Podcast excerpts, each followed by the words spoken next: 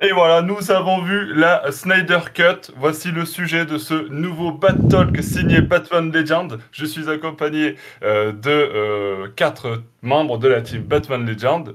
Moi, c'est Nico et je suis également avec Alexandra. Salut tout le monde.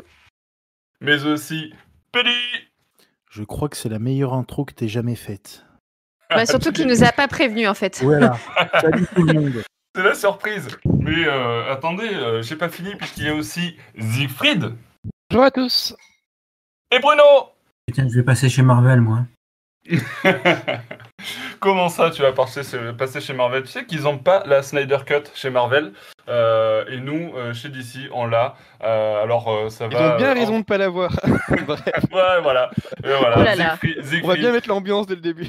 On va bien mettre l'ambiance. Alors, vous savez, euh, dans la Snyder Cut, euh, ben, euh, il, y a de- il y a Darkseid, le destructeur de monde. Euh, nous, on a Siegfried, le destructeur de films, euh, qui sera avec nous pour vous parler euh, de cette Snyder Cut. Alors, certains ont aimé, certains ont adoré, certains n'ont pas aimé, d'autres ont détesté.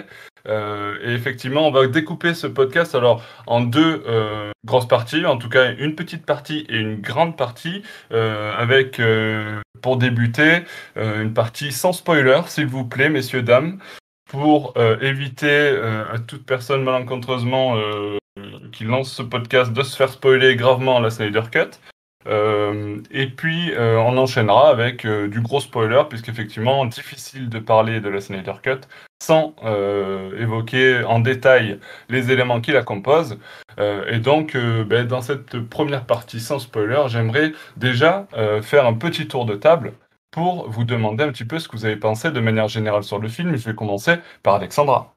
Euh, moi, de manière générale, euh, j'ai bien aimé. J'ai vraiment passé un bon moment. Je n'ai pas vu les 4 heures malgré ce que je pensais. Après, évidemment, il y a des défauts, euh, mais, mais c'est quand même bon. Beaucoup de défauts? Bah après, j'en- ai noté et on les relèvera. bah évidemment, il y a quelques défauts. Après, ça, ça reste un film qui a été fait à partir de quelque chose qui était déjà très compliqué. Euh, Il y a des choses de Snyder qui sont compliquées. Euh, donc oui, il y en a quelques-uns. Après, euh, je reste quand même sur un avis où l'idée de base, quand tu vois un film, c'est ton impression tout de suite si tu as passé un bon moment ou pas, il faut pas l'oublier. Et j'ai passé un bon moment. Et aussi, mon compagnon qui ne lit pas de comics et qui est pas forcément fan de ça, a aimé et a, apprécié les 4 heures. Donc je pense que c'est aussi synonyme bah, d'un bon film. Un bon film de manière générale. C'est aussi Oui. ton avis, euh, Pelli Bah, c'était bah, c'était mieux que le film qui est sorti en 2017, ça c'est sûr. Euh, alors après, il faut pas non plus être aveugle. euh, Il y a pas mal de défauts. Pour moi, plus de défauts que de qualité. Mais après, c'est des défauts plus techniques. Après, moi, je l'ai je l'ai revu comme un euh, comme si je le voyais pour la première fois. C'est-à-dire que le film Justice League, à la base, celui de Whedon en 2017, je l'avais vu qu'une seule fois au cinéma. Et euh, je l'avais pas revu jusqu'à maintenant. Et puis bah là, maintenant, j'ai fait directement la Snyder Cut. Donc, euh, je l'ai vraiment pris comme si c'était un nouveau film. J'ai pas. Ouais, alors justement, ça me fait penser, tu as préparé comment euh, la- l'arrivée de la Snyder Cut? Tu, tu euh, t'es maté quel film avant? Tu t'es maté BVS quand même ou pas? Euh, ouais, j'ai fait la version longue de BVS. J'ai fait Man of Steel. Euh, Ouais, Siegfried te dira que la version longue est la seule version existante de BVS. Absolument. Non, voilà, ouais, j'ai bah, regardé ces films-là, oui, pour me remettre dedans, parce que c'est vrai que bah, je regarde pas chaque semaine euh, les, les films de DC, donc, euh, donc voilà, c'était histoire de me remettre un peu dedans et de. sur- C'était surtout BVS le plus important. Au final, euh, Man of Steel, c'était juste pour le Oui, ça- plaisir. comme ça. Sachant que Justice League est une suite directe aux, aux derniers événements qui, euh, qui se déroulent dans, dans, dans BVS. Oui, oui, oui. Oui, oui, oui. Euh, Alex, euh, du coup, je t'ai pas euh, demandé cette question. Toi, tu l'as préparé comment le film? Tu l'es- tu étais allé comme ça ou tu as quand même revisionné un certain film avant?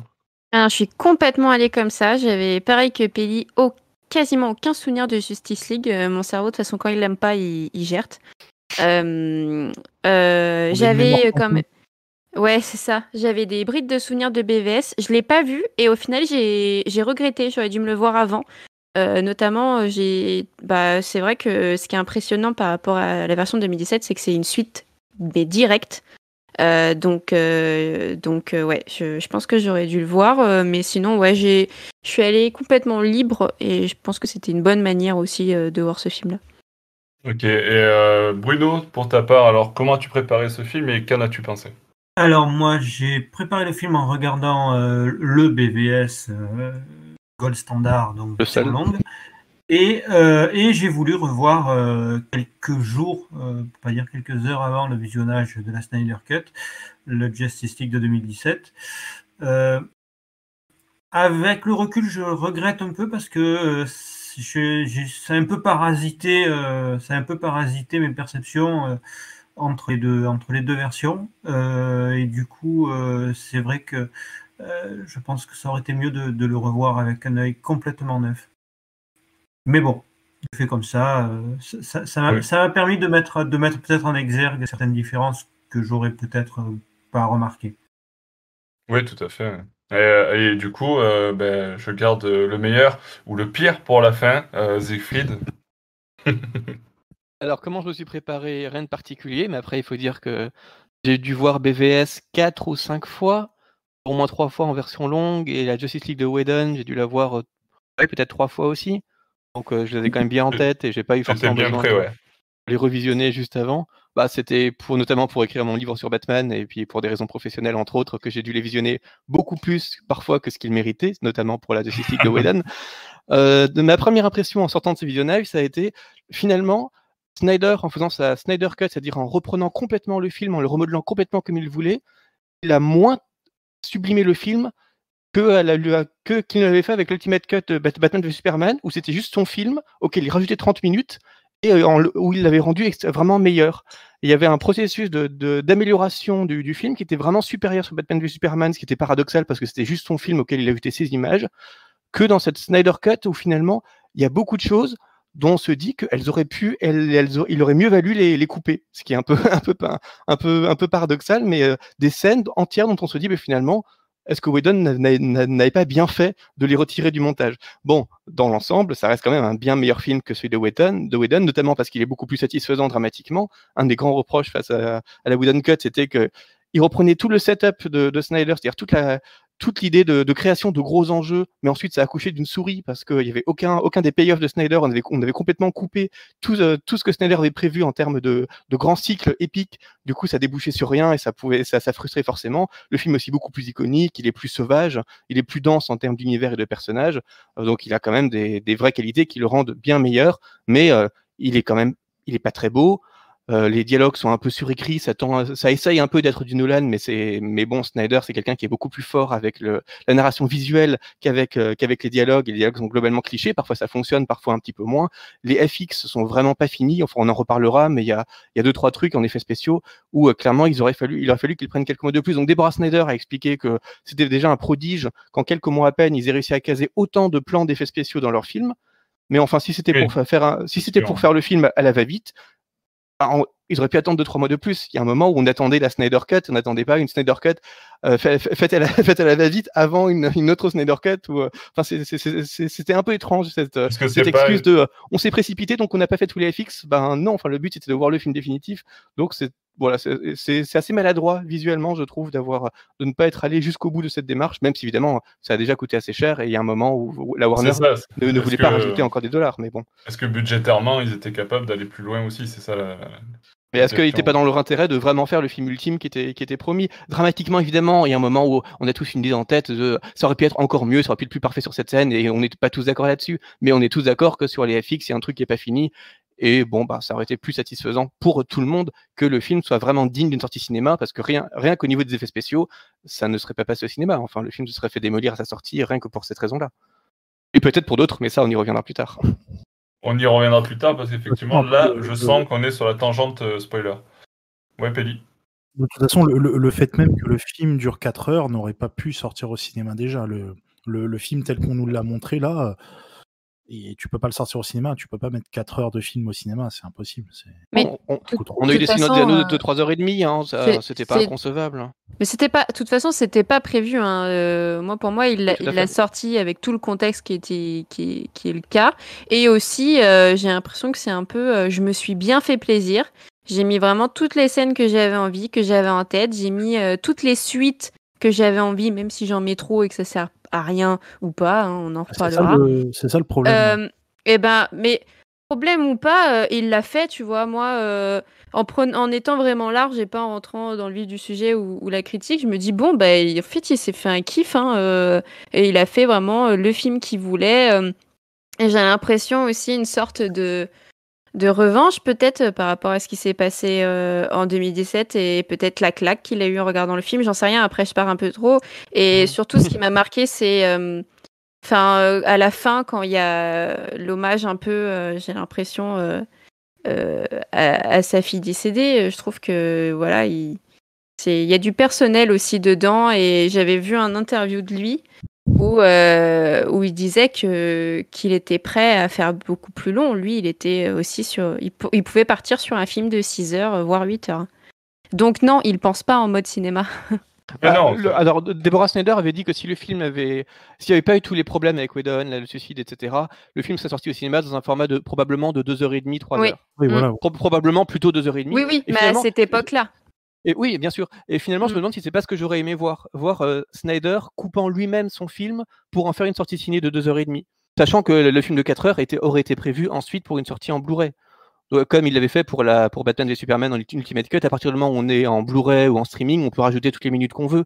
Mais j'aurais bien aimé voir euh, Snyder se retenant lui-même. Parce qu'évidemment, dans tout film, les réalisateurs filment beaucoup plus que ce qu'ils vont garder à la fin et coupent ensuite des scènes pour être plus efficaces. Parce qu'il vaut mieux avoir trop et couper ensuite que de pas avoir assez et de pas pouvoir faire de reshoot parce que les reshoots, c'est pas toujours possible et c'est très cher. Et euh, j'aurais été assez curieux de voir une, une version de 2h30, 3h coupée par Snyder lui-même. Ouais. Version qu'on ne verra du coup euh, certainement jamais. euh, là, on peut, on peut en Non. être sûr. Euh, mais Et du coup, on n'a pas, de, c'est- on n'a pas de juste milieu entre la version massacrée et le kiff personnel. Et non. c'est un peu dommage parce qu'un vrai theatrical cut de, de, vu par Snyder, ça aurait pu être vraiment très intéressant. Mais bon, tant pis. hein.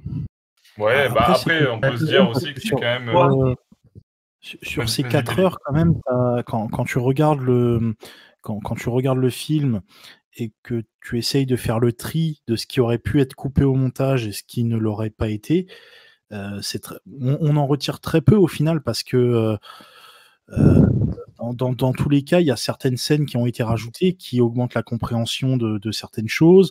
On a par exemple euh, le développement de- du personnage de Cyborg qu'on n'a pas vu dans la version de 2017 et qui là est quand même bien importante. Euh, si on enlève tout ça, ça ça n'a plus aucun sens. Après, il y a deux trois scènes, par contre, on peut tout à fait euh, les, les retirer sans que ça ne gêne euh, Oui, il y a des film. scènes qui, il y a des scènes qui peuvent retirer le- ou. Voilà. Sans, sans compter les, in- les innombrables slow motion que je pense, si tu les retires, tu as au moins facile 30 minutes de film qui, qui se retirent. Voilà. Mais ça, on les aurait pas retirés. donc, Ouais, mais dans, Mais dans- ça- on, en, on reviendra après, mais dans certaines scènes, il y en a un peu trop quand même. Ouais, c'est sûr, on y, on y Mais- reviendra après, effectivement, sur ce point-là. Euh, de toute façon, la, la sortie, la sortie en cinéma d'un format euh, de film, c'est quelque chose qui se fait en première intention. Euh, là, il n'a pas, il a pas la contrainte. Il fait un truc pour, euh, pour une sortie, pour une sortie en, en format HBO. il n'est pas, pas, sur un, pas sur un objet cinématographique. Si on prend par exemple le, le- le cas du Seigneur des Anneaux, Peter Jackson savait ce qu'il voulait faire. Il a mis des années pour le faire et un cut pour la version cinéma, en sachant à l'avance qu'il allait y avoir des versions longues qui allaient sortir, et que ces versions longues ne trahiraient ni l'esprit euh, ni le message des versions cinéma, mais que par contre, elle allait ravir par euh, des scènes, des scènes euh, qui, pour certaines sont particulièrement réussies et qui rajoutent, qui rapprochent encore plus en fait l'œuvre de, de l'œuvre littéraire. Donc il y avait il y avait une démarche. Là, la démarche, elle est prise à l'envers parce que finalement, le film qui est sorti en salle, c'était pas le sien.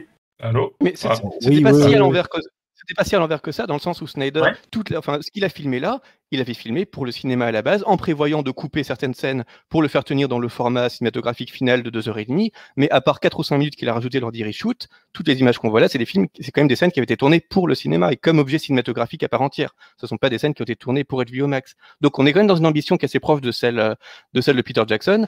Qui est de faire un, film long, mais quand même d'une durée raisonnable pour le cinéma, et ensuite de se faire un kiff personnel qui aurait, qui serait ensuite, euh, qui aurait ensuite été diffusé sur HBO Max, en Blu-ray, etc. Sauf que évidemment, ça n'a pas lieu parce qu'il y a eu cette version, cette version tronquée, mais euh, l'ambition à la base, au moment où il tournait ces images-là, était quand même celle de faire une espèce de. Si on des anneaux, d'ailleurs, on sent l'influence aussi dans, dans quelques scènes, mais euh, la démarche était quand même relativement proche de celle de, de celle d'un Tolkien. En plus, avec cette idée de cycle, parce qu'il voulait faire un film, un cycle en deux, trois, quatre films, les, rumeurs divergent un peu là-dessus, mais il y avait quand même cette ambition. Euh, était quand même, enfin, à, tout point de vue, je trouve que cette démarche est celle de Tolkien, sauf qu'il y a eu cette, euh, cette péripétie de euh, son licenciement de suicide, enfin, il y a une, accumulation de péripéties qui fait que ça n'est pas arrivé au bout, mais le film a été tourné, en tout cas, avec cette ambition qui est quand même clairement pour moi celle d'un Peter Jackson. Oui, après, le fait qu'on se positionne maintenant sur l'idée de, de, faire un film comme ça sur, pour HBO en VOD directement, fait que euh, ben, on se, on s'enlève toutes les barrières, les limites euh, liées au cinéma, quoi. Du coup. Euh. Oui, bah du coup, on, voit directement la version longue qui serait, qui aurait probablement, qui serait probablement, probablement sortie sur Blu-ray. Voire même encore plus longue, j'ai l'impression. je pense qu'il il a même mis peut-être plus que ce qu'il aurait mis dans la version longue classique, mais. probablement grâce à la, à la rallonge de la Warner, il s'est fait encore un peu plus plaisir en rajoutant des choses qui n'y auraient pas été, oui. En plus, ouais. Tout à fait. Et euh, Alexandra, on t'a pas entendu du coup, toi, la durée du film de 4 heures? Bonne idée? Mauvaise idée? Bah, c'est pas bonne ou mauvaise idée, c'est que de toute façon on n'a pas eu le choix, euh, donc on, l'a mangé comme ça. Et, euh, et, moi j'ai vraiment vu ça en mode, je savais que ce jour-là j'avais rien d'autre de prévu. donc je me suis pas saoulée à faire les 4 heures, je l'ai pas vu en plusieurs parties comme certains j'ai vu sur les réseaux qui ont qui ont euh, découpé hein, par partie. Euh, non, moi je, me, savais que ce samedi-là, euh, donc avec mon copain, on, se voyait ça. Et après, comme je disais, comme globalement j'ai bien apprécié, j'ai vraiment pas regardé le, temps. Ça m'a pas gêné. après, je pense pas que c'est une méthode à refaire tout le temps. Hein. Je suis pas sûre que le format 4 heures comme ça, ce soit bien efficace. Et, pertinent. Euh, et, il faut pas que ça soit une bonne habitude. Et puis ça, ça le, ça le, ça le pousse trop du coup à pas faire de choix. Parce que j'ai l'impression que c'est un des problèmes de Snyder, c'est qu'il a beaucoup de mal avec le choix.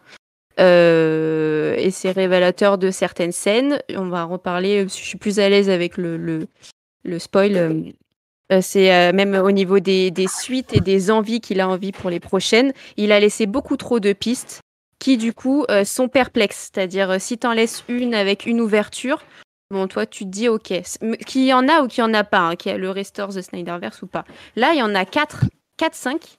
C'est, c'est, ce n'est pas concevable. Enfin, euh, bah, et il, est, il, est, il est buté sur ça, en fait. Et c'est, c'est ce que je disais tout à l'heure quand j'ai vu une interview de lui où il, peut, où il, a envie de partir en série, qu'il peut faire 7 heures, 8 heures, 9 heures de film. C'est un réalisateur. Donc, dans ton métier de réalisateur, euh, bah, que ce soit t'éclater à faire des slow motion, euh, à écrire des dialogues que je considère pour la plupart euh, bons quand même, et ben ton autre, ton autre, ton autre capacité en tant que réalisateur, c'est faire des choix. Et c'est le plus gros défaut de Snyder. Après, il y a un autre problème à, à ce, niveau-là, c'est que les films qui sont sortis, par exemple Wonder Woman 2, Aquaman, euh, je sais plus ce qu'il y a eu d'autres comme films qui sont sortis après. C'est tout, c'est tout, c'est tout. Voilà. Shazam. Ah oui, Shazam. mais bon, il n'a pas vraiment de lien direct. Birds of Prey, attention. Ah, c'est que ces films-là ont été sortis donc après la version de 2017. Euh, est-ce qu'on aurait eu les mêmes accueils Est-ce que les hmm, on aurait eu la même vision sur ces films si on avait vu la Snyder Cut avant? Tu vois ce que je veux dire? C'est par exemple. Euh, je veux dire, pour. comment expliquer ça? Pour, pour Aquaman, par exemple, est-ce qu'on n'aurait pas eu un avis différent si on avait vu la Snyder Cut à la place du, du, Justice League de Joss Whedon en 2017 Parce que les, les, réalisateurs qui ont fait les films Aquaman, Wonder Woman, etc., eux, ils se sont basés un peu sur le Justice League de Joss Whedon. Donc au final, ces films qui ont été faits, c'est un peu faussé, je trouve. Ouais, mais euh, si tu regardes bien, la Snyder Cut, elle ne change pas la trame principale hein, du récit. Hein. Ça n'a pas d'influence sur les autres films. Non, mais par exemple, on aurait pu peut-être assister à des caméos intéressants dans d'autres films. Tu vois qu'on ouais, je suis pas, sûr. Euh. C'est-à-dire, imaginons par exemple, euh, là, on, dans, dans la Snyder Cut, on a un caméo qui est plutôt cool. euh, ce caméo, par exemple, on a très bien pu le mettre dans un des autres films, style euh, soit Aquaman, soit euh, un peu comme euh, Marvel le faisait à la fin de leur film. Ouais, mais je pense pas que ce soit forcément le cas. hein, mais... Il y a- Si, y une volonté après Snyder Cut, après l'échec commercial euh, énorme de la Snyder Cut, de- enfin de la, de la Whedon Cut, pardon, Ouais. de, disso- de dissocier les films le plus possible, justement pour essayer de toucher des publics très différents et ensuite de voir ce qui Mm. marchait pour euh, perpétuer la recette. Donc si euh, clairement ils auraient probablement fait beaucoup plus de liens entre les films si euh, s'il y avait eu un succès d'une éventuelle sortie de- du, du League de, de Snyder, sauf que ça n'a pas, ils l'ont pas fait, la Whedon Cut n'a pas, pas fonctionné, donc ils se sont dit tiens on va faire plein de films très différents, y compris euh, le Batman et le Joker qui sortent dans des continuités encore différentes, euh, le, la série euh, la série Green Lantern qui va dont on ne sait pas à quel point elle va être reliée euh, au DCU, enfin ils ont ils ont décidé volontairement d'une impl- d'une implosion du, DC du DCU et même les films qui officiellement sont connectés au DCU comme Aquaman, Wonder Woman ou Shazam, finalement on sait plus trop sont quel est leur statut et en quoi elles sont connectées, mais ça c'est vraiment une politique volontaire suite à suite au Justice League et on, effectivement je suis entièrement d'accord avec Pelli, enfin je pense coup, vraiment qu'ils devraient créer plus de liens. Oui. Du coup, ça repose une nouvelle question. Est-ce que les prochains films qui vont être tournés pour le DC euh, Cinematic Universe, est-ce que ces films-là vont être pris par rapport à la Snyder Cut ou par rapport à la Whedon Cut? Bah, aucun des deux pour l'instant. Mais aucun, aucun des deux, parce que euh, la Snyder Cut fait pas par partie exemple, de tout ça, film, et euh, Whedon, Le c'est film oublié. Flash, le film Flash, ils vont le baser sur quoi? Ils vont, ils vont le baser sûrement sur la Snyder Cut. Je pense que le film Flash, ça serait juste Non, parce qu'il a été pensé avant.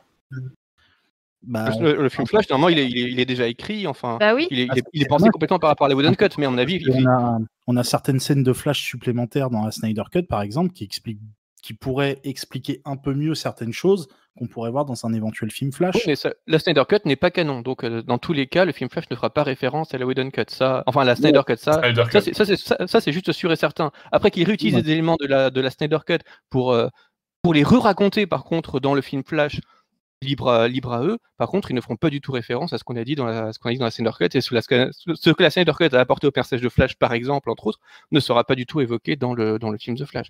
Là, ils ont clairement dit quand même que s'il y avait par, par, par hasard une suite euh, au film de Snyder, ça resterait un Snyderverse complètement distinct du euh, DC et du DC Universe qui ne la, la Snyder Cut Ah, ne sera jamais ah. canon dans le DC Universe. On a beau même la Warner a beau vouloir oublier le film de Whedon, ça reste canon. Après, je pense simplement qu'ils n'y feront plus qu'ils n'y feront pas référence.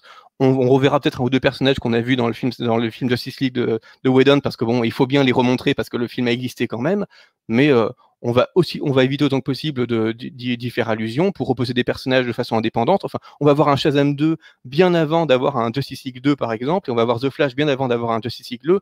Donc finalement, on peut y faire allusion aussi peu Oui, que possible pour je- développer je ce sais même personnage à part on va avoir un Justice League 2. hein. Eux, ils aimeraient, eux, ils aimeraient bien, on mais peut bon, pour l'instant, il faut qu'ils recréent les personnages, et pour l'instant, les personnages, euh, on est loin de les réimaginer ensemble. Ouais, ça, ça semble on peut très compromis. bien se Bruno, servir tu... de- ouais. On peut très bien Vas-y, se Bruno. servir du personnage de Flash pour faire ce que, ce que DC avait fait, euh, avait fait en comics, c'est-à-dire se servir d'un événement comme le Flashpoint pour arriver à rebooter un, un univers qui en a bien besoin. Parce que là, on est, on est dans le, on est dans le n'importe quoi en termes de continuité. Oui, non, mais, Pas- mais pour, l'instant, ils n'ont pas envie de rebooter l'univers. Pour, l'instant, Sha- Shazam a très bien marché et ils envisagent un Shazam 2. Aquaman a très bien marché, ils envisagent un Aquaman 2. Euh, Wonder Woman 2, bon, c'est pas tip top, mais euh, ça a quand même plutôt bien marché. Et Patty Jenkins a déjà signé pour un 3. Euh, The Flash ne va pas rebooter l'univers. Il va peut-être créer plusieurs continuités, on ne sait, on, on sait pas trop ce que ça va être, mais ils vont pas rebooter l'univers parce que pour l'instant, commercialement, depuis qu'ils ont abandonné l'idée d'une Justice League et de, de, de copier le MCU, leur univers, commercialement, il fonctionne plutôt pas mal. Et puis Wonder Woman 2, après, c'est un peu faussé quand même, parce qu'il y a eu le Covid entre temps, donc du coup, euh, il n'est pas sorti au cinéma en, en France, par exemple, il n'est pas sorti au cinéma. Voilà. voilà. Oui, oui, euh, c'est un peu C'est surtout qu'il est très nul aussi. hein. Oui, Ouais, moi, j'ai voilà. particulièrement détesté. Allez, il est, c'est une horreur. Mais de, de toute façon, euh, pour moi, euh, il, il patauge complètement. hein. Donc, ce que tu disais, Skifrick, c'est exactement ça. C'est qu'il y aura aucun euh, film qui va s'inscrire dans la Snyder, dans la Snyder Cut, à part s'il y a un Snyderverse.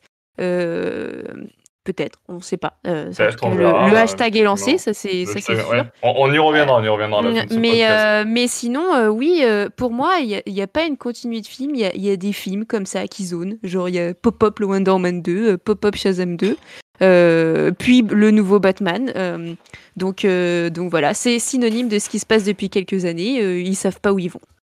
Pour moi, c'est ça. Non, mais je pense que là, bon, après, on, on va peut-être un peu sortir du débat, mais effectivement, je pense que là, ils savent un peu où ils vont, c'est-à-dire qu'ils ils se laissent le choix de faire plusieurs Ouais, ils le font, ils le univers, font euh, mal en tout cas. plusieurs univers ils le font mal. Tu vois, après, S'ils euh, savent, s'ils savent, ils le font mal, Nico, parce que là, franchement, non, euh, mais je veux dire, quand non, t'es mais fan, ça ressemble à rien. hein. non, mais ils l'ont mal fait au moment de, de la, de la Whedon Cut et tout ça, et donc ils l'ont mal fait, mais aujourd'hui, ils savent très bien où ils vont, c'est-à-dire que euh, la nouvelle direction, ils savent que pour eux, chaque film peut être indépendant comme relié. euh, certains films sont reliés à l'univers qu'on connaît, et d'autres après, on- indépendants, et puis voilà, quoi. On, on dévie, mais, euh, mais même comme Ouais, ça, ouais. ils y arrivent pas, quoi. C'est Wonder Woman 2 relie même pas, il y a des incohérences chronologiques. C'est une honte. Mais bref. Ouais, j'ai pas vu Wonder Woman 2, mais bon. Euh, sur ce, Après, on va pour, raccrocher pour- pour accro- pour accrocher à Snyder, justement, ce que Ouais, j'aime voilà, bien, c'est qu'il y a une tentative de refaire confiance au réalisateur qui n'était plus, Oui, du- qui n'était pas du tout le cas dire. Précédemment. Et donc, même avec des films déconnectés qui peuvent frustrer parce qu'ils sont déconnectés, James, euh, enfin, Aquaman a quand même été réalisé par James Wan, qui est un petit peu plus qu'un Yes Man, même s'il a fait des trucs de Yes Man. Euh, bon, Patty Jenkins, pour moi, c'est pas une réalisatrice, mais enfin, ça, c'est encore une fois, au moins, il y a une volonté de confier toute une trilogie à la même personne. Euh, euh, s'il y a un Joker 2 ou un autre truc dans le même genre, ça sera réalisé par Todd Phillips. Enfin, il y a, euh, là, ils ont quand même re- refait confiance à Snyder pour qu'il restaure sa vision pour un truc, un, un truc qui est quand même relativement inédit en termes de euh, re- re-shooter un film qui est déjà sorti, qui est déjà sorti au cinéma. Enfin, il y a eu quelques très très rares cas dans l'histoire du cinéma. Donc, il y a quand même une volonté de faire confiance des réalisateurs qui, elles, tranchent complètement avec ce qu'on pouvait avoir chez, euh, avec ce qu'on peut encore avoir chez Marvel, où l'idée c'est vraiment de confier à des Yes Men qui eux sont complètement interchangeables de film en film.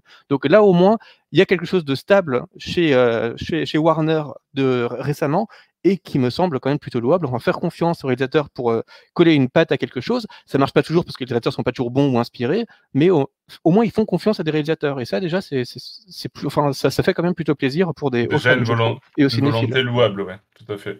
Euh, alors avant qu'on bascule sur la, la version, la partie euh, spoiler de notre podcast, je pensais pas que la partie non spoiler allait être plus loin, mais on a un peu dévié par moment. Bref, euh, j'aimerais juste vous demander donc pour conclure euh, ce- cette partie sans spoiler, une note que vous donneriez sur, sur, on va dire sur 20 à, à ce film, Alexandra.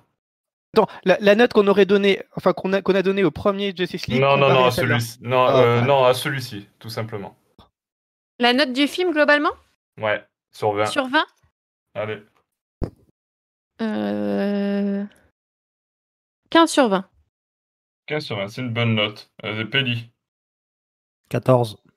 14, c'est une bonne note aussi. Euh, Bruno, 13. combien? 13. 13 Ah, ça baisse. Alors, le dernier, euh, Siegfried, Ah, J'aurais donné 12,5 à la version de Whedon et 14 à celle-là. 14 à celle-ci. Ah, pas mal. Pas mal, pas mal. Ça monte de 2 points. Je, je pensais que le, le delta aurait été plus grand. Alors, du coup, ça nous donne une moyenne de 14 sur 20. Attends, et toi? Et toi? Bah, moi, vous voulez vraiment. euh, bah, allez, moi, je donne, mon- oui, je on donne ma note. Allez, je donne ma note. Moi, je lui aurais mis un 15 aussi. J'aurais mis un 15, donc du coup, ça augmente un peu la moyenne. Au lieu d'être 14, on est à 14,3, je crois, euh, de tête. Vous C'est voudrez beaucoup. pas si euh, c'est pas exactement le même. Euh, tu dis que c'est beaucoup. Alors, je, j'ai posé la question à nos fans sur les réseaux sociaux, Facebook, Twitter, Instagram. Euh, sur euh, Facebook, on, est sur, on tourne sur une moyenne de 17 sur 20. Euh, Twitter à 17,9 sur 20 et euh, Instagram à 18 sur 20. Voilà. C'est de la folie les, les avis qu'il y a euh, sur le, la, le comment dire euh, les, les trucs que je peux suivre autour de différents réseaux. C'est euh, c'est unanime euh, comment ça a plu. hein. Oui, mais je pense qu'aussi. ça fait, euh, fait limite un peu peur parfois. hein. Enfin, on voit vraiment des. C'est le meilleur film de tous les temps. Enfin, Bah, il y a des je- en fait, qui- je, je les comprends. Franchement, je les comprends parce que dès que j'ai Mais- fini le film, j'étais là en mode Oh putain Tu vois Je les comprends dans cette idée que c'est quand même un bon film de super-héros, quoi. Euh, euh, avec les défauts qu'il a, certes, mais avec toutes les dopes qu'on s'est tapées, et je prends tout. euh, que ce soit Wonder Woman 2, euh, Shazam, bah, Aquaman en vrai c'est pas fou. Justice League, Suicide Squad, glo- globalement quand t'es pas imaginons t'es pas fan de Marvel et t'es fan que du que de DC, tu t'en bouffes des, des, des, des nullités depuis quelques temps. Et franchement, bah ouais, moi, c'est un des meilleurs films que j'ai vu en super-héros euh, côté DC. Voilà, en super-héros côté d'ici, mais quand Ouais, tu vois voilà. des, euh, c'est le meilleur film de tous les temps, tous univers et tous genres confondus. Non, bah après, c'est des Marseillais. hein. Peut-être, mais ça, j'ai vu des-. Meilleur, film de tous les temps, t'as vu ça beaucoup de fois? Ah oui, oui, oui, j'ai vu Oh ça pas mal de fois. Vu. Non, mais si. Pas euh. Si Siegfried, s'ils en ont vu trois films dans leur vie, euh, oui. Voilà. Il faut toujours euh, faut- peser. Il faut pas, il faut pas, euh, il faut pas mettre de côté la part, la part de fantasme dans le- la réalisation de ce Oui. projet aussi euh, par rapport ça, à l'historique qui, qu'il traîne. C'est le refus d'être déçu et euh, qui, qui, a- qui aboutit à un certain déni, mais ça, ça fait un petit peu peur quand même. Là quand, même, là, là, quand même, on a, on a, on est, on a un exemple typique d'une victoire des fans sur, euh, sur, une, sur l'industrie du cinéma. C'est-à-dire le hashtag il a Ouais, tellement été. ça, ça se poussé, discute, hein, poussé. mais euh, oui. Non, Puis aussi une belle victoire des studios, hein, parce que du coup ils nous revendent au prix fort hein, une nouvelle version à laquelle ils n'ont fait que rajouter 70 millions. Oh, c'est- ils ont bien gagné là en termes d'image, en termes financiers, Ouais, pour le lancement de un un, aveu de faiblesse de la Warner. C'est aussi un peu un aveu de faiblesse de la Warner de dire euh, bah merde, putain, au final, on n'a pas sorti le, on n'a pas sorti le bon film, euh, voilà, donc on, on retourne de un peu. faiblesse, pour l'instant, euh, ils ont fait le meilleur calcul possible. hein, Ils ont sorti deux films, les deux, au- les deux en, en payant pas impôt. Et en plus, ils regagnent le- l'estime des fans euh, au passage. Bon, je pense Ouais, pas je qu'ils pense que c'est gagnant-gagnant pour eux. ouais. Bruno, tu voulais intervenir? Ouais, je voulais rebondir sur ce que disait, euh, sur ce que disait Alex. Euh, donc, je laisse de tomber, le, de- je laisse de côté le, le- le Marvel Universe que je connais bien, mais, mais je vais pas en parler. Euh, donc, pour rester sur du Snyder et sur du DC, même si c'est du label Vertigo, moi, je pense que Justice League, la Snyder Cut, elle est largement inférieure dans le travail euh, par rapport à Watchmen. Ce que Snyder a fait sur Watchmen était excellent. Ah oui, oui, oui, oui, oui, oui. Mais Watchmen, je le, je le compte pas dedans. hein. Pour moi, c'est ça. De toute façon, Mais- Watchmen, c'est sacré. Vertigo, Mais oui, c'est autre chose. C'est sacré pour Oui, moi, que ce soit en comics et tout. C'est Mais le même réalisateur. C'est le même réalisateur. Oui. C'est le même euh, studio. Oui. Et, et- et c'est la même thématique. Euh, donc on a, on a un problème qui finalement n'est pas tant lié à Snyder ou à quoi. On, on est- on est euh, avec le problème que la Warner n'arrive pas à gérer l'univers d'ici dans une continuité cohérente. A- Après, je pense que l'engouement qu'il y a là. euh, Je, pense l'engouement qu'il y a avec les personnes qui disent que c'est le meilleur film de toute leur vie. euh, voilà, le, euh, ça vient de sortir le 18 mars. C'est très, euh, comment dire, euh, chaud dans les esprits. Donc euh, peut-être qu'il y en a. euh, euh, voilà, moi je me suis, je me suis enjaillée au tout début hein, sur Suicide Squad. hein, je vous avoue. hein. Au début, je me suis dit, Ah, c'est peut-être pas mal. Bah non. Faut du recul, hein. Donc peut-être qu'il faut que ça redescende un petit peu et que les gens se disent un peu comme nous, ouais, ok, c'est un super bon film de super-héros d'ici, mais bon, c'est pas le meilleur film de la vie non plus. Et on peut toujours mieux faire, surtout avec le contenu qu'on a comics et super-héros euh, qu'a DC et qui peut, pour moi, euh, euh, bah, rivaliser énormément avec, avec Marvel et proposer un, aussi un, aussi bon film que Watchmen, qui est génial, hein, je suis d'accord, et qui est au-dessus de Snyder Cut. Ok, stop, voici la fin de notre partie sans spoiler. Alors pour ceux qui euh, n'ont pas encore vu le film et qui sont euh, en l'écoute de ce podcast, on vous invite à revenir après avoir vu euh, les 4 heures de la Snyder Cut pour écouter la suite de ce podcast. Pour les autres, restez avec nous, euh, on est bien. Sur ce, on continue et donc j'aimerais avoir votre avis sur, on va rentrer un petit peu plus dans le vif du sujet et puis mon premier thème, ça va être un petit peu justement la Snyder Cut, c'est c'est ben, un film qui revoit un- une ancienne version qu'on a déjà connue, mais je trouve qu'il y a quand même quelque chose d'assez important qui ressort du film. Moi, c'est la première chose que j'ai notée, c'est le nouveau traitement de certains personnages, notamment Flash euh, et Cyborg. Euh, Flash que je trouve beaucoup moins bête euh, et beaucoup moins, mais c'est même pas bête, c'est teubé, tu vois, c'est la même chose, mais ça, résonne mieux, tu vois, dans cette version-là. Et Cyborg qui est vraiment beaucoup plus approfondi et plus sombre que la version qu'on nous avait sor- sortie en 2017. Qu'en avez-vous pensé? Je commence par Bruno. Eh ben, je suis complètement d'accord. Je suis complètement d'accord. Ces deux personnages sont clairement les deux qui ont énormément profité euh, de la Snyder Cut.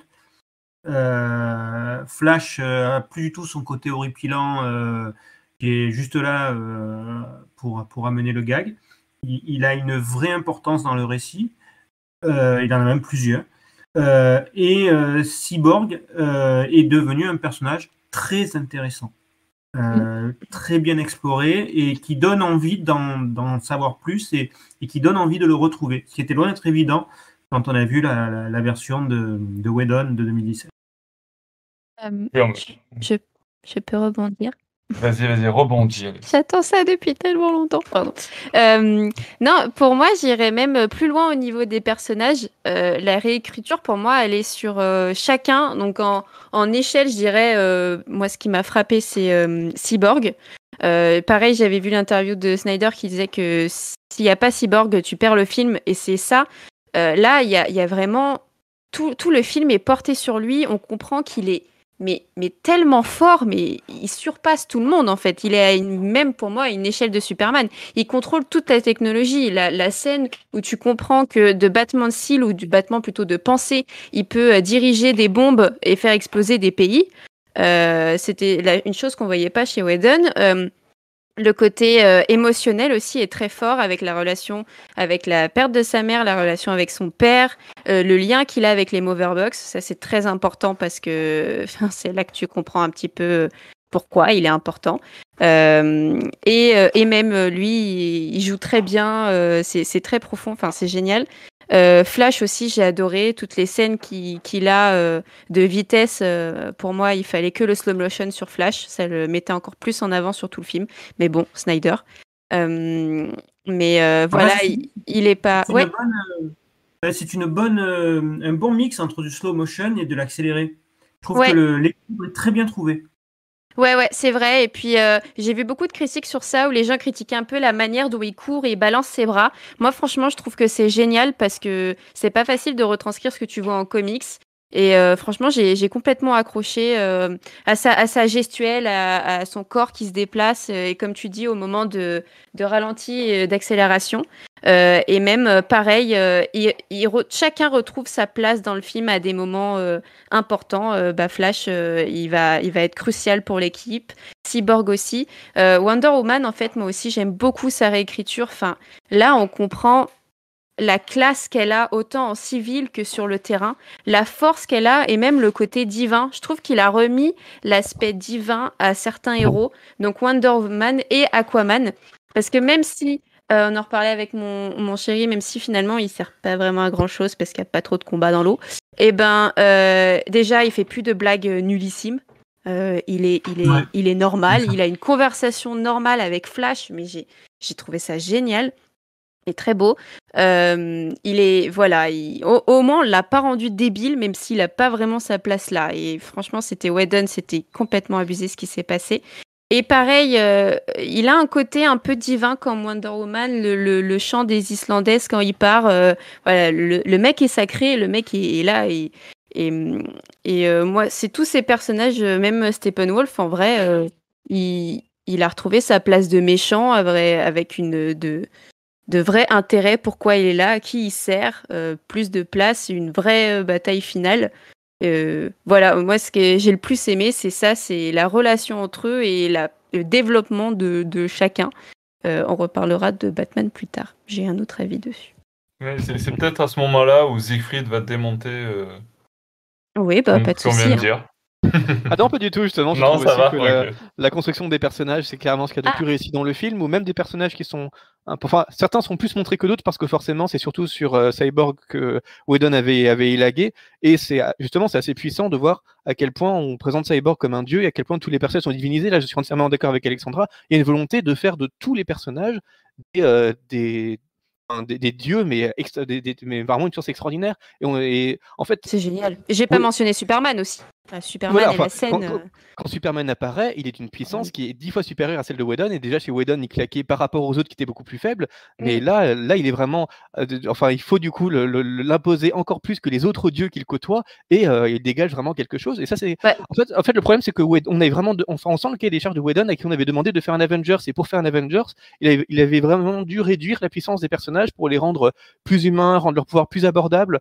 Et euh, du coup, on perdait vraiment l'iconicité voulue par Snyder. Et là, on la sent vraiment pleinement Mais où je- chaque personnage, on se dit, mais ouais, il est incroyable, il est dix fois plus fort que les autres. Quand on voit Cyborg, on se dit, mais en fait, il est plus fort que les autres. Quand on voit ce, que, ce dont Flash est capable, on se dit, mais en fait, personne ne lui arrive à la cheville. Euh, quand, on, quand on voit Wonder Woman, le premier combat de Wonder Woman dans Oh, le- contre, les, contre les terroristes, qui a rien à voir avec la version de Whedon, à, à tel point, enfin, à combien elle dégage de la rapidité, de la puissance, de, de l'élégance. Enfin, tous les personnages sont vraiment iconicisés. Et on reparlera effectivement de Batman, comme tu dis. Finalement, c'est le, c'est le seul qui perd un peu, qui perd un peu aux chances, mais ça, ça on y reviendra mais euh, tous les autres personnages sont absolument remarquables. Donc évidemment, Aquaman est aussi un peu approfondi, mais un peu moins que les autres. c'est surtout Cyborg et Flash qui avaient tellement perdu à passer par Whedon que là, forcément, ils apparaissent comme des, comme des créatures divines. Mais tous les personnages, quand ils affrontent Steppenwolf, dégagent une puissance qui était qu'on a rarement vu en fait dans un film de super-héros et c'est vraiment on sent vraiment toute une équipe qui affronte une, menace, une menace extraordinairement forte et de nature quasi divine et là ça dégage quelque chose qu'on n'a jamais vu même dans le MCU donc ça c'était fort. Après il y, a des petits ratés par-ci par-là mais enfin globalement dans l'idée de développement du personnage c'est vraiment très très fort là, en fait, il a, il a, il a vraiment fait ce qu'on voulait tous. C'est une vraie Justice League. C'est euh, peut-être mettre 4 heures pour les rassembler, mais au final, euh, le, rassemblement et la cohésion se fait petit à petit via des petits bouts de discussion, euh, de duo par-ci par-là entre, entre Cyborg et Aquaman, etc. Mais, mais ça marche parce que quand on arrive au combat final, c'est hyper fort. Et, euh, et ouais complètement. Et sur euh, l'aspect divin euh, de Superman où, où il s'interpose euh, Steppenwolf qui va attaquer Cyborg et il, il, se prend la hache sur le côté et, enfin, il est, mais il est magnifique quoi. C'est presque, presque, too much quoi. Du coup on se demande mais quelle menace va pouvoir la faire mais, dans la suite mais, mais je sais pas j'ai adoré. Et puis il y avait quelque chose aussi où il avait pas besoin de beaucoup parler il y avait quelque chose d'assez euh, majestueux euh, sans pour autant avoir beaucoup de dialogue inutile. tout passait par le, par le regard, sans mauvais jeu de mots, par rapport à Superman. Et ça, c'était très très beau. Mhm, tout à fait. Pédi, tu voulais rajouter quelque chose ou pas? Non, c'est d'accord. Cyborg, ouais, le développement de Cyborg, c'est l'un des gros points forts du film. Euh, clairement, le, personnage a été quasiment euh, oublié avec Josh Whedon. Et là, pour le coup, il a un vrai développement. On voit son, euh, comment dire, le dilemme qu'il a entre, son côté humain et son côté cyborg. on le voit au fur et à mesure embrasser sa nouvelle vie de de futur super-héros ou tout, voilà de, de, perdre son humanité entre guillemets. Euh, c'est-à-dire qu'il il fait son deuil de son humanité mais il, euh, il, voilà il embrasse son côté cyborg ça c'est plutôt cool. Euh, après pour Flash je suis pas tellement d'accord avec vous. Alors il est beaucoup moins exaspérant que dans la version de Whedon mais pour moi il, il reste toujours un personnage débile et clairement c'est beaucoup moins lourd qu'avec Whedon mais voilà je veux dire encore un peu oui ça l'est encore, ça l'est encore. C'est, voilà, je veux dire le, j'ai la scène quand il sauve Iris West, euh, il y a les saucisses du hot dog dans ma tête. Je veux dire non, il va pas prendre une saucisse, il va pas la mais faire. Oui, mais mais regarde comment après ça a été utilisé. Sur le, non mais sur le moment quand il le fait, j'ai trouvé ça euh, ok, c'est limite. Mais, non, non, mais après quand tu vois comment il l'utilise, moi j'étais en mode mais oui, c'est pas con. Euh, en fait, il était. En fait, tu te rends compte qu'il il, il va vite, mais il va vite aussi dans sa tête parce que pourquoi il a pris la saucisse? Tu vois bien que c'était pas pour la manger, c'était pour amadouer ensuite les ah chiens et avoir le poste. Et moi, j'ai trouvé ça euh, pas con. C'est quand tu vois la fin de la scène que tu te dis ça. Mais au début, tu vois le tout début de la scène quand le camion se vole, tu vois les premières saucisses. Dans ma tête, j'ai dit, j'ai dit direct. Ok, dans la scène, il va prendre une saucisse, c'est sûr et certain. Et après, au fur et à mesure, plus la scène avance et tu le vois prendre la saucisse, tu fais putain, mais c'est pas possible. Et après, effectivement. Oh, ça va, c'était pas méchant. Puis l'impression finale, elle est bonne. mais tu dis, putain, je dis, bon, euh, je veux dire, c'est con quand même pour le, pour le coup. Alors après, as, oui, tu as deux, trois gags. Euh, oui, euh, moi, le gag avec le, le côté, ouais, t'as pas de super pouvoir, ça m'a toujours fait rire, que ce soit dans la version de Whedon ou, ou dans la version de Snyder. Mais je, je sais pas, il y a un truc qui. Alors là, il est beaucoup moins exaspérant, certes, mais pour moi, il y a quelque chose qui. Après, je sais pas si c'est l'interprétation d'Ezra Miller qui, qui, fait ça, mais je sais pas, j'ai toujours du mal avec ce personnage. Franchement, il, joue bien et c'est un très bon acteur. Euh, après, il faut pas. chacun a son rôle en dans l'équipe et lui et le et Flash et le jeune de l'équipe un peu plus. Euh, voilà, il est celui qui va avoir ce côté. Moi, j'aime beaucoup parce que je me mets un peu à sa place en mode. Euh, tu vois, quand il, tient le batarang, je me rappelle avoir dit à, mon, à mon mec, euh, putain, mais moi aussi, je l'aurais gardé, quoi. Ou euh, il, a, en fait, il a ce, ce, regard de, un peu de fan euh, qui est le nôtre au sein de l'équipe. Après, moi, j'ai je, décroché sur les comics Justice League, mais je, je, pense qu'il est un, peu comme ça, non? Il a un ah peu un côté euh, enfantin et niais, non, bah sais rien. du coup, à la fin, c'est très beau quand il, euh, quand, quand, lors du combat final, lorsqu'il pense qu'il va mourir, il, euh, il y a une ah voix off. Oh, c'est ce qu'il dit à son père. Et en gros, il dit à son père, ben papa, je vais peut-être mourir, mais sache au moins et sois au moins fier de ça. J'ai été parmi eux, quoi. J'ai fait partie des dieux. Très beau. J'ai fait partie des dieux de ce monde, et ça, waouh, c'était. En fait, j'ai moi dans, le dialogue. J'ai lu des comics Flash. Ouais. Je vois Flash dans la Justice League. J'ai regardé vite fait la série CW. En fait, le problème, c'est que tous les personnages de Flash qu'on voit, il est pas tellement comme ça. En fait, ils ont repris le Flash qui a plus dans les dessins animés. Euh, c'est-à-dire le mec qui a de l'humour, qui est machin, qui est totalement délirant, alors que dans les comics et tout, il est beaucoup plus sérieux. Certes, avec de Après, dans les comics, tous les personnages sont différents. Aquaman, il est blond. Euh, enfin, c'est. en, fait, ça fait bizarre d'avoir une telle. Euh, alors après, là, dans, la Justice League, il est jeune vu qu'il n'a pas, a pas encore son poste à la police. On voit, il a la fin, etc. Bah oui. Voilà, il y a ce mmh. côté-là aussi à prendre en compte. Je l'admets. Mais pour moi, c'est pas le personnage qui m'a le plus. Euh, voilà, j'ai plus été ravi du changement de bord pour Cyborg. bon, Aquaman, effectivement, on n'a pas de moins lourd Aquaman que dans la version Whedon, effectivement, pas de problème. Et pour euh, non, pour Superman, bah, le gros changement, c'est la tâche, bien sûr. Après, euh, beaucoup plus badass, effectivement, dans, sa résurrection. Et pour Batman, bah ouais, pas de changement par rapport à. Après moi j'aime bien Ben Affleck en Batman, donc bon, ça ça me gêne pas. Euh, c'est pas ce qui m'a le plus choqué. Après là c'est pas le problème de Ben Affleck. Hein. Si on parle un peu de Batou, euh, c'est que... justement, on, voulait en parler, euh, Alex et Zeki, vous l'avez évoqué tout à l'heure. on, va en parler. Après moi, juste le seul truc que j'aimerais dire en préambule, c'est quand même que on a plus, on a un Batman qui est quand même différent de BBS, c'est certain. Euh, mais on a quand même plus le Batman de Whedon euh, qui fait des petites blagues euh, à, tout, à tout bout de bras à chaque fois qu'il y a une occasion qui se présente. Quoi. Et ça, j'ai plutôt apprécié. Complètement. non, non, mais ça, c'était bien. De toute façon, le fait de, de la Whedon de, de mettre les blagues pour se se, comment dire, se comparer et égaliser à Marvel, fallait, fallait arrêter. C'est pas le style et c'est pas pour ça qu'on regarde ce genre de film. Donc là, c'était très bien. Au niveau des dialogues, moi, j'ai pas de souci. Non, Batman, au final, euh, c'est celui qui est le plus effacé au niveau de cette Justice League. Alors, si on parle des rôles de chacun, comme un peu tout à l'heure, son rôle, c'est la cohésion, c'est de mettre l'équipe ensemble. Euh, contrairement ou dans le film où c'est lui qui a annoncé un peu la merde, là c'est plus logique que ça soit euh, Wonder Woman euh, vu, vu qu'elle est avertie par les Amazones. Ça y a pas de souci. Mais j'ai l'impression que Batman apporte juste l'apport technologique, qu'il est juste là en mode voilà je vous mets tout ce qu'il faut, voiture, hélicoptère, tout le bordel, mais un peu en retrait dans les combats. Après, après c'est quand même un homme parmi les dieux, quoi. Oui, je sais, je sais bien, mais, euh, mais du coup, par rapport à d'autres, euh, un peu effacé. C'est l'impression que j'ai retenue. Euh, après, oui, moi, moi je l'ai trouvé, j'ai trouvé bien. la scène de main et de la gênance avec Wonder Woman à supprimer. Ça, c'est une des scènes à supprimer. Ça m'a pas, ça m'a pas très. Je trouve que c'est pas intéressant. Ça sert à rien. Ouais, ça va rien. Surtout qu'ils ont, surtout qu'il n'y a pas du tout la romance entre Wonder Woman et Batman comme elle a été développée dans la Whedon Cut. Oui, voilà. Donc je sais pas pourquoi ils ont laissé ça. Hein. Euh, ouais, mais oui, mais ça, voilà, en parlant de Batman, Batman, je trouve que ça servait pas, pas à grand chose. Euh, voilà. Puis après, sur Ben Affleck, je le trouve pas à l'aise dans son costume. Je, je... c'est compliqué. Ouais, Siegfried, tu voulais... qu'est-ce que tu penses par rapport à, Batman, justement? Tu, es d'accord avec ce que dit Alex? Ben Affleck ne me gêne pas en soi. Enfin, je trouve qu'il a. Dans, Batman v Superman, en tout cas, il a vraiment montré à quel point il était à l'aise en tant que Bruce Wayne et en tant que, en tant que Batman.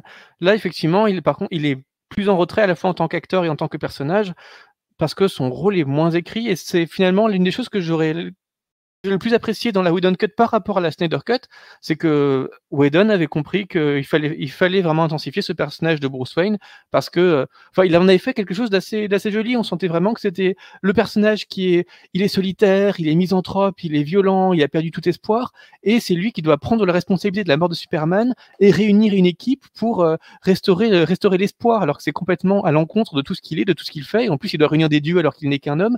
Et euh, chez Whedon, on sentait vraiment cette dimension de de responsabilité individuelle jusqu'au sacrifice et à l'encontre de toutes ces valeurs et de, reconstruction du personnage, de, devenir un flambeau d'espoir alors que euh, tu es la chauve-souris de Gotham. C'était, il y avait quelque chose de paradoxal et d'assez fort. Notamment, il y avait une, scène où euh, euh, un dialogue avec Wonder, avec Wonder Woman Wonder Woman voyait à quel point il était, il était, il, avait, il avait un dos abîmé par le, par, par tous ces combats, et ça donnait lieu à un dialogue qui était plutôt, plutôt bien senti.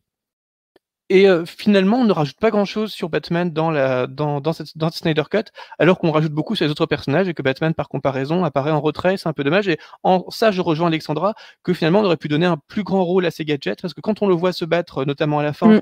c'est Enfin, moi, c'est les scènes qui m'ont le plus ennuyé parce que des scènes avec des gens qui ont des flingues et qui font boum boum dans tous les sens, avec des lasers, euh, des lasers rouges partout pendant 10 minutes, ça, enfin, ça, ça en intéresse certains, c'est pas le problème. Moi, ça m'intéresse pas trop. Et dans le combat contre Steppenwolf, il ne, participe absolument pas, alors que c'est un personnage dont on sait dans les comics qu'il a parfois des gadgets qui lui peuvent lui permettre d'affronter des dieux, donc sans avoir à lui donner la, la battelle, enfin l'armure qui permet de taper, euh, de taper Darkseid, mhm. on pouvait quand même lui donner deux, trois petits gadgets qui, euh, qui lui auraient permis de au moins taper symboliquement Steppenwolf pour participer à ce combat, parce que c'est le seul personnage qui ne participe pas au combat, et ça fait un peu bizarre.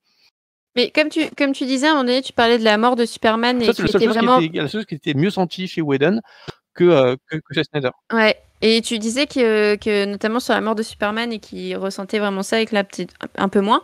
C'est aussi euh, l'idée euh, du film, c'est que j'ai l'impression qu'au début on a moins l'impression de cette violence au niveau de la perte de Superman par rapport à Whedon. c'est, on y passe plus vite euh, je ne sais pas si ça me dérange ou pas. Je l'ai juste bah, remarqué en, faisant mes notes. Le début du film, c'est comme le long cri de Superman euh, quand il est tué par Darkseid et qui, euh, son, son, cri qui résonne dans les océans jusqu'à Themyscira. Enfin, c'est, on la voit quand même bien cette mort. Mais enfin, je pense que si on la sent moins, c'est parce qu'on perd cette la scène qui était quand même très jolie, qui était le générique de début de, de, avec la chanson de, de, Everybody Knows de, de Leonard Cohen chantée par Sigrid. Oui. cette version-là, moi. C'était assez fou parce qu'en fait, quand on voyait cette, cette, ce, générique, on se disait, ben oui, ça, c'est un générique qui vient de Snyder parce que ça fait référence à, l'utilisation de, de, de, de, Lennon ou de Dylan dans, dans, Watchmen, par exemple. Enfin, il y avait euh, un côté à la fin intersexuel, quelque chose d'assez malin, d'assez euh, sombre, d'assez mélancolique, qui rejoignait complètement une esthétique à Snyder. Bon, sauf que dans les images, il y avait euh, une minute entière de, d'espèces de, de néo-nazis qui tapaient dans les, dans, dans, dans les oranges d'une, d'une épicière arabe. Enfin, ça, c'était franchement, oh, n'importe quoi de petit passer autant de temps. Mais enfin, dans, dans l'ensemble, ça faisait vraiment Snyder. et ça, ça, ça, fait assez bizarre de ne pas le voir alors que c'était assez percutant. C'était un peu dommage. Si, je peux rebondir là-dessus, c'est, c'est, c'est vraiment c'est une, c'est paradoxal, mais c'est cette scène de, de, de 40 secondes qui a été enlevée de, de, de, la version de, de Whedon et qui m'a énormément frustré parce que cette, euh, ce passage-là, qui ressemble beaucoup d'ailleurs au, montage et à l'intro de Watchmen, euh, ben c'était du pur Snyder dans l'esprit. Ça donnait une ambiance de départ au film qui était assez extraordinaire. Et puis, sur, et puis surtout, ça, ça a disparu. puis surtout, tu sens vraiment le fait que Superman est aimé dans le monde entier. Tu sens vraiment que ça a un impact euh, fort, le, son, sa mort. Alors que là. alors, bah, mais est-ce qu'il l'a pas, est-ce qu'il l'a pas enlevé euh, d'une manière aussi psychologique, en mode euh, je repars de zéro et du coup je propose euh, une nouvelle entrée. Il n'a rien gardé de ce qu'a fait Whedon. Donc là, en l'occurrence, on dit que c'était une scène qu'a fait Whedon. Donc ça se tient. Mais c'est juste que c'était étrange parce que quand, on voyait qu'on se disait que le film a été retourné par Whedon, on se disait, ben ça, c'est une scène qu'il a gardée de Snyder parce que ça, ça sent le Snyder. Et euh, c'est surprenant que ce soit pas le Snyder. Et c'est dommage parce que finalement, c'était mieux que euh, les débuts de Snyder. Enfin, on l'aurait bien vu dans ce film-là et ça, ça, aurait été, ça aurait été mieux de l'avoir dans ce film-là. Donc c'est un peu, un peu surprenant et un petit peu dommage. Mais bon, c'est normal. Il n'allait pas non plus prendre une scène de, une scène de Whedon alors que c'était à l'encontre de tous ses principes. Mais ça, ça, ça, ça, fait, ça fait bizarre de se dire que c'était mieux chez ça, c'était quelque chose qui était vraiment bien senti chez Whedon, tellement bien senti que ça faisait Snyder, et euh, que du coup, c'est mhm. un peu, un peu décevant de ne pas, le, pas le voir là. Mm. Ok. Euh, si personne n'a de choses à rajouter à cette partie, je vous propose d'évoquer un autre sujet euh, brûlant de cette Snyder Cut. c'est, ben, on l'a évoqué un petit peu dans la première partie, c'est les effets spéciaux. les FX qui, par moment, grisouillent un peu pas comment le dire. Euh... c'est vraiment très poli, oui. Voilà, euh, Bruno, euh, t'en as pensé quoi, les effets spéciaux de la scène d'arcade Bon ou mauvais?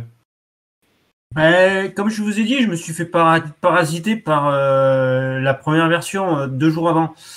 Donc forcément, j'avais encore la moustache d'Henri Cavill dans, dans, les yeux, j'avais le, la première version de Steppenwolf qui était à mourir. Euh, donc du coup, euh, là, la barre était quand même euh, placée plus haut. donc je, serai relativement indulgent avec les effets spéciaux. par rapport à la, première version.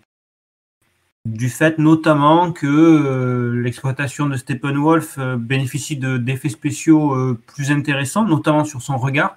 Le regard de Steppenwolf euh, Dans Scénario Arcade n'a rien à voir avec, euh, avec celui de la, de la, Ouais, de la Même tout, le, per- 2017. même tout le personnage, hein, il fait quand même beaucoup plus badass que le, le Steppenwolf Oui. qu'on a, euh, a dans la version Whedon, qui est beaucoup plus euh, humanisé, j'ai envie de dire, en tout cas, en dehors du fait de, de- son traitement, comme on l'a dit un petit peu tout à l'heure, son traitement du personnage où, on- où il était vraiment juste le méchant de, de- de- du film dans le Whedon Cut, alors que là, il a une vraie profondeur. Enfin, en tout cas, il n'y a pas non plus une profondeur de dingue, mais en tout cas, on comprend ses intentions, on comprend pourquoi il est là et on comprend ce qu'il vient faire là et euh, pourquoi il cherche à réunir les Motherbox.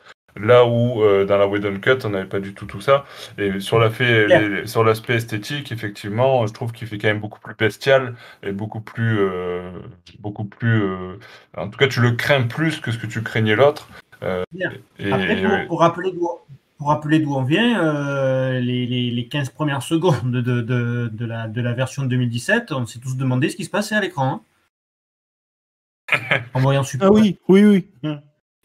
Euh, on s'est dit, tiens, on s'est trompé de film, il- c'est quoi c'est- Il y a une cosplay C'était hallucinant, quoi. Ouais, je suis d'accord. Donc euh, là, C'est c'est vrai que c'était c'est- la première scène, quoi, putain. Ah oui, c'est la première, première image, quoi. Donc euh, là, ça fait mal, quoi. Donc là, effectivement, c'est pas parfait, mais euh, de, de mon point de vue, ça, ça reste honnête. C'est mon point de vue. Ouais, tout à fait. Euh, Alors, je sais que Siegfried va le démonter. Oh, non, non, vous inquiétez pas. Non Il me semblait que tu allais être assez virulent envers Sur- les effets spéciaux. Disons que c'est sur le FX, il y a vraiment deux trois choses qui tâchent particulièrement. Dans l'ensemble, ils sont pas franchement ratés, mais euh, il y a deux personnages notamment sur lesquels c'est pas finalisé. Notamment- Il y a Martian Manhunter sur lesquels on sent que ça aurait pu être plus affiné pour faire plus réel. Il y a un design qui est chouette, qui fait vraiment extraterrestre, moins lisse que dans les comics et qui est intéressant, mais ça fait vraiment très plastique. Et euh, Darkseid est Oh particulièrement mon dieu. planté. Oh mais qu'il est laid. Darkseid, c'est une catastrophe littéralement à tous les points de vue. Il y y a cette Ah. grande scène, il y a cette grande scène de bataille où euh, il, se, il se- il se fait dégommer par, il se fait dégommer par Arès et euh, oh, c'est ce que j'avais dit euh, aux autres de la rédaction. Il fait sa Marion Cotillard. En gros, il est, il est allé dans le vaisseau par ses, par ses paradémons et puis il s'éva- il- il- et puis euh, il est tellement blessé qu'il s'évanouit. Et c'est ça, c'est ça votre Thanos? C'est ça la menace qu'on est supposé attendre pendant les trois ou quatre prochains films? Le, un, un- Ouais. un type qui, qui reçoit un coup de hache et qui s'évanouit? Enfin, c'est pas comme ça qu'on rend un, antagoniste redoutable et qu'on en fait la méga mais- menace mais- des, des prochains En- films. En plus, euh, en plus de ça, de la question menace, c'est même question purement physique. Euh, il est beaucoup plus e- effrayant et beaucoup mieux fait Steppenwolf que Darkseid. Euh, Ouais, ouais, c'est- il, a, il a une moitié tête de Thanos, moitié tête de pas fini. Il a un corps bizarre que tu n'arrives pas trop à, à comprendre. Sa tenue, je l'ai même pas en tête. Et, euh, et du coup, euh, il est pas du tout, euh, il est pas du tout effrayant. On- Je sais plus ce que mon, ce que mon copain avait. Quand il le voyait, il, il disait que ça, ça faisait un peu poupée. Enfin, je sais pas. Je me rappelle plus, mais je sais qu'on avait rigolé. Et c'est c'est pas l'idée hein, quand tu regardes euh, clairement. En tout cas, il, il semble, il semble sorti d'un- jeu- vidéo de PS3. Enfin, on dirait qu'il sort d'Injustice. Oui, c'est ça. Pas- Le premier Injustice, mais pas du deuxième. Pas, pas d'un pas film de 2021. Non, il y a un moment ça. où faut être, faut être Et, un au, peu et sérieux. au- au niveau des designs, euh, enfin, au niveau des effets spéciaux, moi, ce qui m'a vraiment euh, choqué, c'est le la guerre euh, avec les dieux, les Atlantes, les humains et la scène que tu parlais de Darkseid. je trouve que ça va pas du tout. hein, c'est c'est très moche, c'est trop lisse, c'est trop 300. euh, et et moi, je pense que peut plus, enfin, c'est plus possible de proposer ce, ce, ce genre de, de choses, quoi. Je sais pas, il y a. y a- y pas, c'était pas beau à voir, je trouve. Cette scène-là, euh, ça m'a Ouais, pas plu. Les, ça, en autres fait, encore, les autres encore, ça va. Les grandes batailles étaient vraiment qui enfin, sont- Voilà, il y a des scènes qui vraiment sont très réussies et d'autres qui sont très, euh, très limites, Oui. quoi. D'ailleurs, c'est c'est amusant de voir le contraste entre le quand Steppenwolf arrive chez les Amazones, où euh, la scène est vraiment très réussie parce que ça- on prend vraiment 10 minutes à montrer à quel point Steppenwolf massacre les Amazones et à quel point elle tente désespérément d'en de- ressortir en, en essayant vraiment tout, en faisant appel à la force, au violent, hein. nombre, à l'intelligence. il, en, il en déchire une à un moment donné. hein. il, il les massacre, elles échouent complètement et on passe vraiment 10 minutes à montrer leur échec lamentable face à un, un qui est beaucoup, beaucoup plus fort que ça. C'est vraiment Ce qui réussi. était déjà, une des scènes les plus réussies de la version originale, enfin de la version de, Oui, mais de.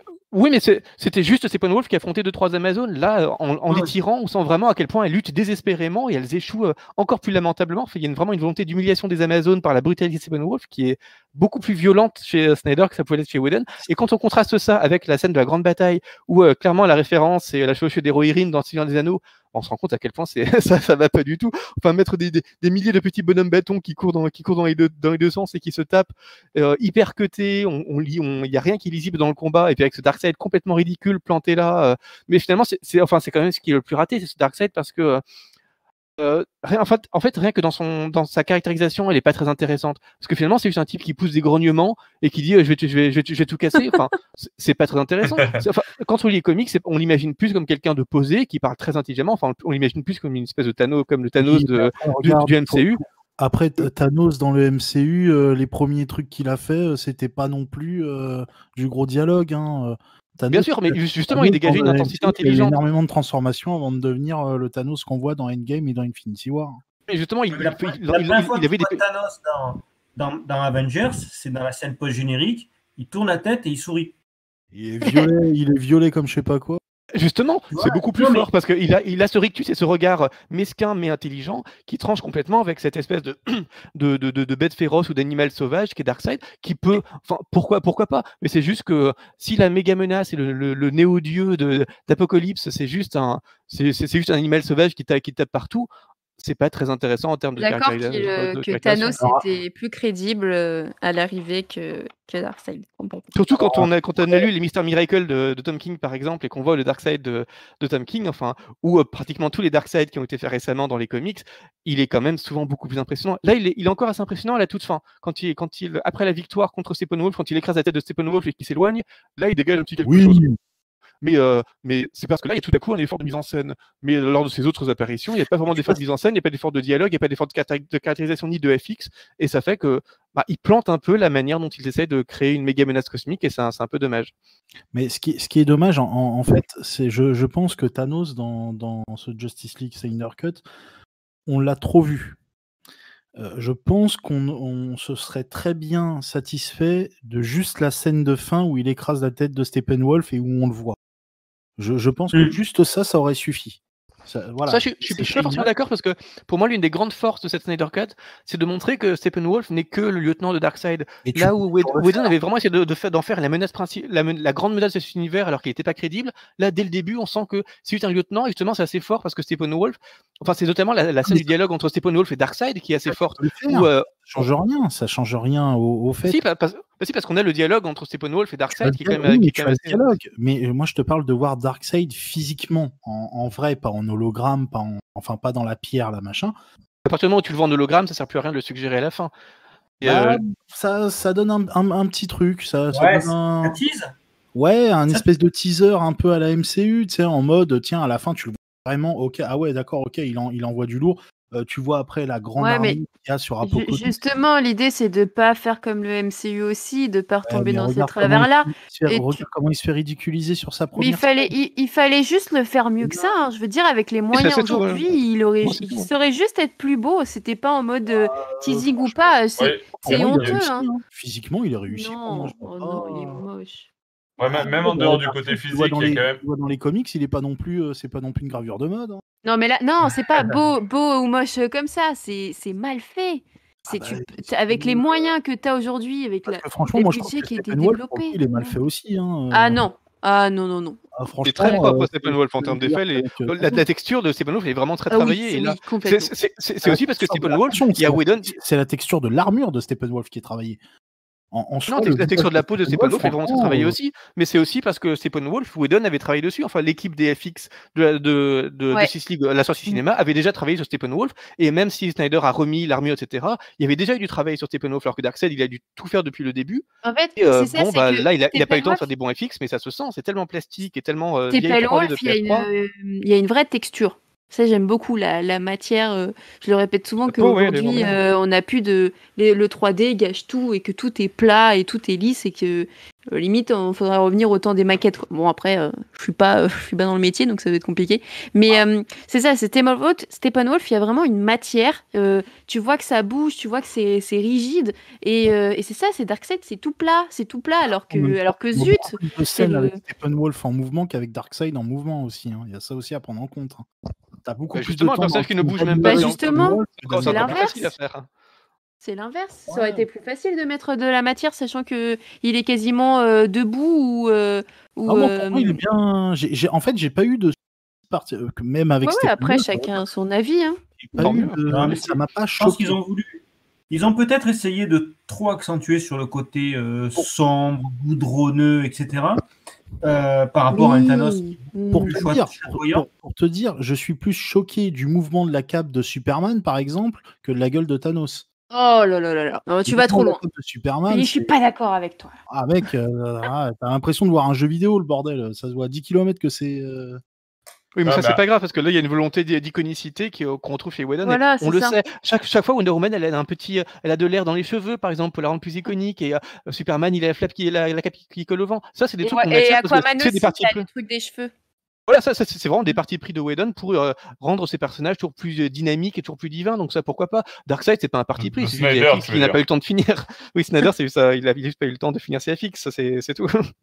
Ouais, après, en dehors de l'aspect purement esthétique, sur euh, Darkseid, moi, ce que je regrette, c'est quand même euh, enfin, le fait, la bataille en elle-même. C'est-à-dire qu'il descend de son vaisseau, il se fait latter comme une merde par Ares, il remonte, il remonte la queue entre les jambes. C'est ça qui le rend, euh, qui le rend euh, terriblement nul, en fait. Enfin, Alors, certes, on, certes, on montre qu'il est vaincu par euh, Et- la puissance coalisée de plein de dieux et c'est Arès qui donne le coup de hache, etc.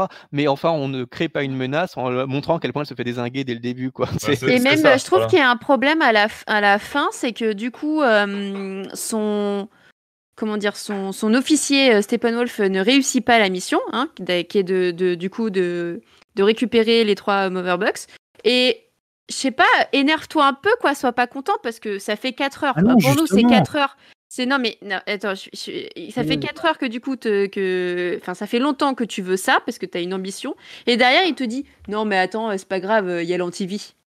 Euh, voilà, on va se rattraper. Il y a, il y a un côté euh, m'en foutiste. euh, je sais pas. euh, du coup, pour moi, c'est pas du tout percutant comme un méchant. Et nerve-toi genre 5 minutes que ton, que ton officier euh, n'a pas réussi le truc. Et quand même, vu que t'arrêtes pas de demander les Moverbox, c'est que ça comptait à un moment donné pour toi.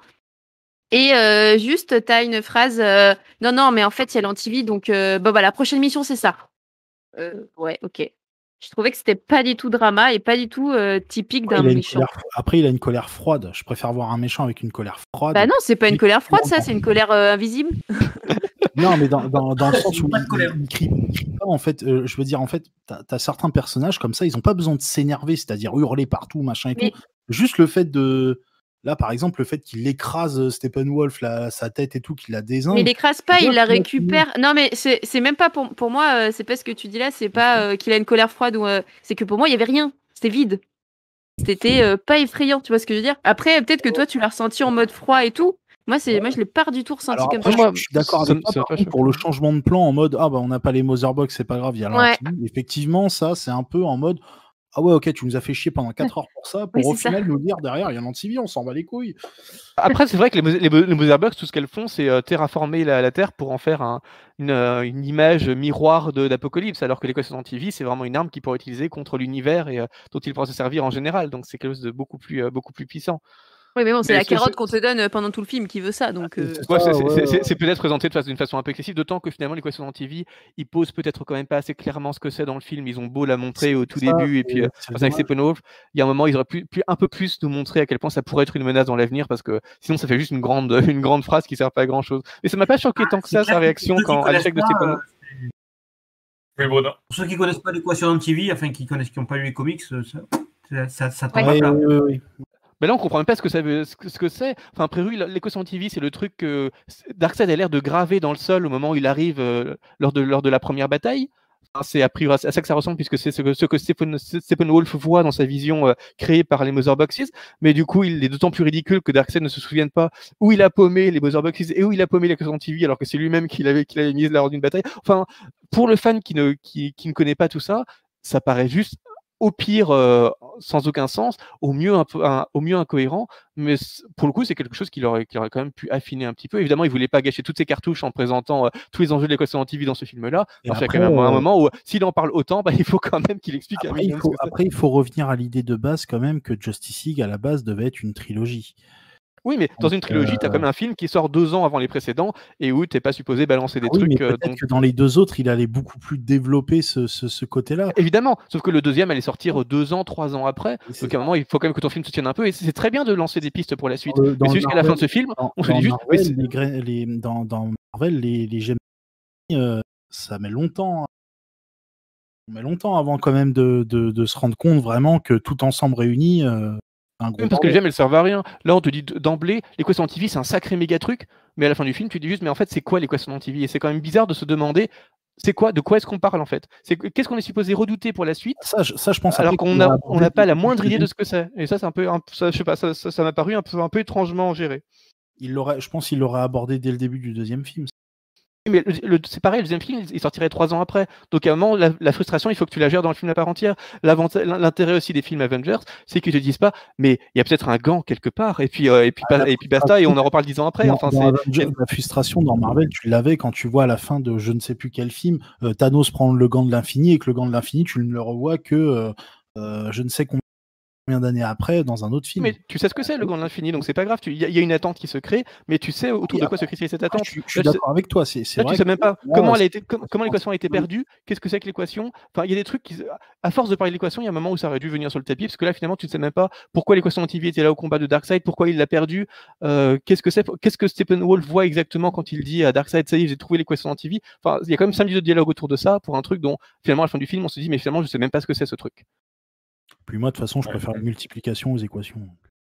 Et ouais, une belle conclusion. Euh, euh, effectivement, donc euh, conclusion de cette partie sur, sur les FX. Alors juste pour conclure, un message quand même que je relève sur, sur Twitter, justement de, de Kill Psycho qui nous dit il nous parlait justement des effets euh, numériques. Il disait que euh, ça, si techniquement certains plans ont des effets numériques euh, beaucoup trop voyants, hein, le film est quand même généreux. Et il espérait, chez ça c'est la question que je voulais vous poser, que peut-être la version Blu-ray ou 4K diminuera cet effet. Je sais pas si, ça, peut être, ça peut être le cas, je pense pas, mais. Bah ils n'ont pas du tout l'intention de rajouter 30 millions pour le Blu-ray. Là, le film est sorti, c'est la version définitive. Ils, ils n'ont même pas le droit, moralement, de, se, de dire tiens, on va, on va faire une version qui sera la, la ultimate cut de la, de la Snyder Cut de Justice League. Ils ont, ils ont promis aux fans que ça y est, c'était le film définitif et ils l'ont vendu plein pot. Ils peuvent pas l'améliorer. Tout ce qu'on on sait qu'il va y avoir une version noir et blanc. Et là, c'est peut-être une bonne chose de ce point de vue-là, parce qu'avec un du noir et blanc, peut-être que les FX passeront mieux c'est tout à fait possible parce qu'il y a quand même un côté vraiment sombre, sépia, qui est pas toujours très bien géré dans le film, parce que le film est pas, le film pas très beau dans l'ensemble. Donc, donc en plus des FX, peut-être que ça va créer une meilleure harmonie du film et peut-être qu'un vrai beau noir et blanc contrasté sera une version plus jolie du film. Mais en tout cas, ils vont certainement pas rallonger des millions de dollars pour euh, améliorer les FX. Ça, c'est ça, c'est sûr. Et après, pour revenir sur la version noir et blanc, je sais pas sur quel format on pourra l'avoir. En tout cas, même en France, du coup, je sais pas. en tout cas, ils vont la sortir sur HBO Max, donc a priori, euh, on l'aura certainement dans, dans, un Blu-ray, peut-être pas le, prochain, mais un autre. Euh, peut-être sur HBO Max quand ça arrivera en France, ou sur OCS, ou en VOD simplement, mais elle existera. Et dans pas si tard, a priori, puisque je crois qu'un premier trailer, une première séquence de est sortie il y a quelques jours. Oui, ce sera, ce sera sur le Blu-ray, le noir et blanc. Alors après, je sais pas effectivement s'ils vont la sortir sur, euh, sur HBO, mais c'est programmé pour le Blu-ray, c'est sûr. Ouais, c'est en, bonus, euh, t'es sûr de cette info? Oui, il me semble, je l'ai vu passer euh, quelque part. Ou euh, je ne pourrais pas te le dire, mais Ouais, ouais, non, mais à voir s'il y a confirmation. mais en tout cas, oui, apparemment, ils voulaient le mettre dans le Blu-ray. Euh. Ok. Ok, ok. moi, il semblait justement avoir vu qu'on ne savait pas si la version noir et blanc c'était dans le Blu-ray, mais probablement pas. Mais ça a peut-être changé depuis. Ça, ça change un peu tous les jours, de toute façon, avec la Snyder Cut. Par contre, je voulais juste revenir sur ce que disaient Alex et Siegfried sur la scène avec les Amazones. Euh, moi, c'est l'une des scènes que j'ai trouvées les plus lentes du film à cause des slow motion. Oh Mais là là. ça, ça amène quand même un côté badass, ces, slow motion. Oui. Alors, il y en a beaucoup. il y en a Alors je suis d'accord avec toi. On, on sait très bien que Zack Snyder est un grand fan de slow motion dans tous ses films pour appuyer le côté euh, euh, désastreux ou pour appuyer le côté divin d'un d'un truc. Il met beaucoup de slow motion, il n'y a pas de souci. Là quand même, j'en ai rien à foutre de voir la reine des Amazones courir en slow motion, clairement. À un moment, je sais pas. euh, il y a- non mais je, je crois que sur 10 minutes de scène, il y a peut-être euh, 2 minutes de slow motion que tu peux retirer. Quoi. C'est la, la scène dure super longtemps avec euh, la majorité en slow motion.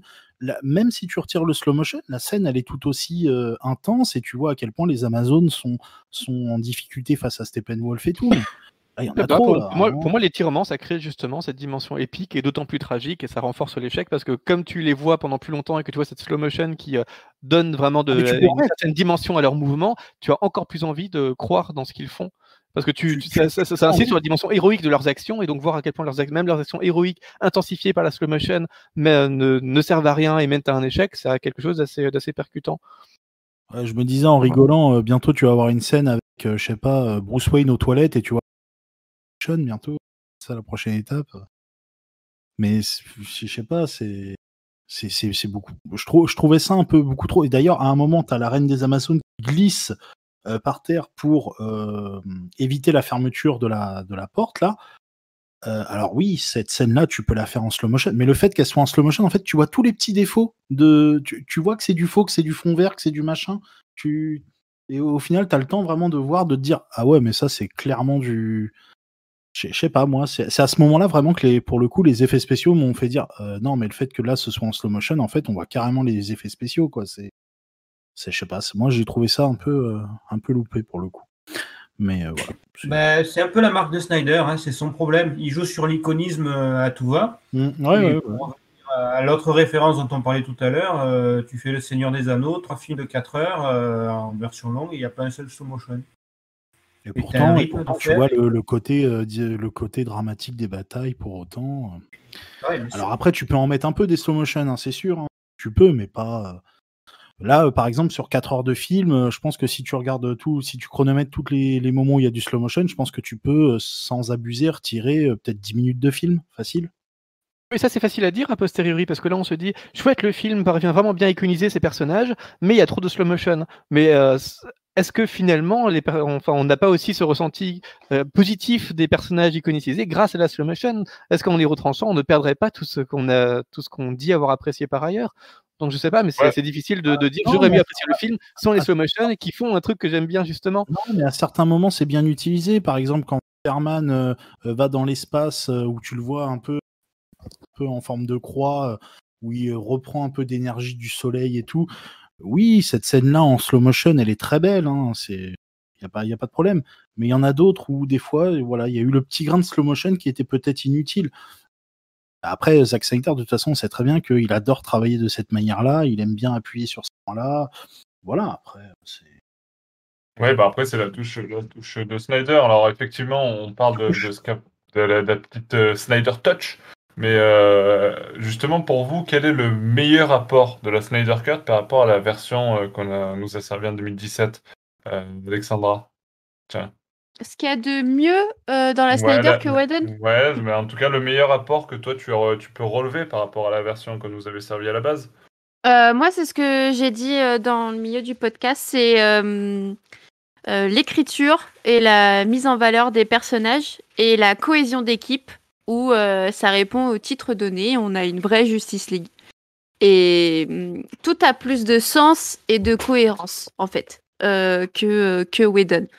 Euh, c'est vraiment ça qui m'a marqué et qui fait le gros plus euh, par rapport à, à Whedon, c'est que euh, euh, les personnages discutent entre eux, il y a un début, il y a un milieu et il y a une fin euh, dans leur évolution, euh, que ce soit personnelle ou en équipe. Euh, c'était, euh, c'était le plus important euh, pour moi. Ouais. Et Bruno, tu as d'autres éléments que tu as relever qui, euh, où tu es, où tu es d'accord avec ce que dit Alex? Non, je suis tout à fait d'accord avec ce que dit Alex. C'était, je pense que c'était le plus important en fait. Euh, au- au-delà des, des- des effets ratés euh, et, et des, et des détails qui ont, qui, ont, qui ont- qui ont pollué le film, comme l'humour, l'humour de, décalé d'Aquaman ou de, c'est vraiment c'est l'exploitation et, euh, l'exploration des, personnages. J'ai été très frustré sur la première version. En particulier Cyborg et, et, Flash, d'autant plus que eux n'ont pas encore, en tout cas, leur propre film. Donc c'était très important de pouvoir les développer et de, les développer aussi bien, surtout Cyborg. Aquaman, il est mieux, euh, donc ça aussi c'est un plus, mais, euh, mais de toute façon, lui, il, aura eu, aura eu, donc futur antérieur par rapport à un film qui a été retourné. Euh, son film en solo, donc c'est un peu différent, mais, mais effectivement, on a, on a une équipe de divinités, hormis Batman, qui, qui, fonctionne beaucoup mieux. Et on a vraiment une Justice League. Oui, enfin, enfin Justice League, enfin une équipe qui se forme. Euh, Siegfried, peut-être autre chose à rajouter par rapport à l'apport de cette Snyder Cut? C'est surtout qu'on a enfin un film qui reflète une personnalité artistique et c'est ce, qu'on, ce qui était, c'est ce qui manquait vraiment chez Whedon, où euh, toute, la, toute la palette, toute la personnalité de, de Snyder avait été gommée ou en tout cas lissée pour en faire un film plus consensuel et plus MCU. Et là, même avec les tics qui peuvent parfois un peu gêner, avec les petites frustrations de ce qu'on peut ressentir par rapport à, à la personnalité de Snyder tout simplement, le fait qu'il ait enfin pu faire un film aussi personnel, ça, ça, résonne quand même. Même si voilà, l'un des, aspects de sa, personnalité, il y, a les slow motion, il y a aussi le fait que la plupart des musiques euh, non originales utilisées pour le film viennent de la playlist de, sa fille, euh, de sa fille qui s'est donc suicidée. Donc il y a tout ce côté personnel. Et du coup, la plupart des musiques utilisées, les musiques pop, rock, etc., qui émaillent le film, sont dans l'ensemble assez ratées. Enfin, je trouve qu'elles accompagnent vraiment très très mal les très très mal le film, qui déjà musicalement est un peu faible. Enfin, la plupart des musiques orchestrales de Junkie XL sont un peu moyennes, mais euh, il y a toute cette toute cette orchestration, toute cette playlist pop qui est pas qui est pas très bonne.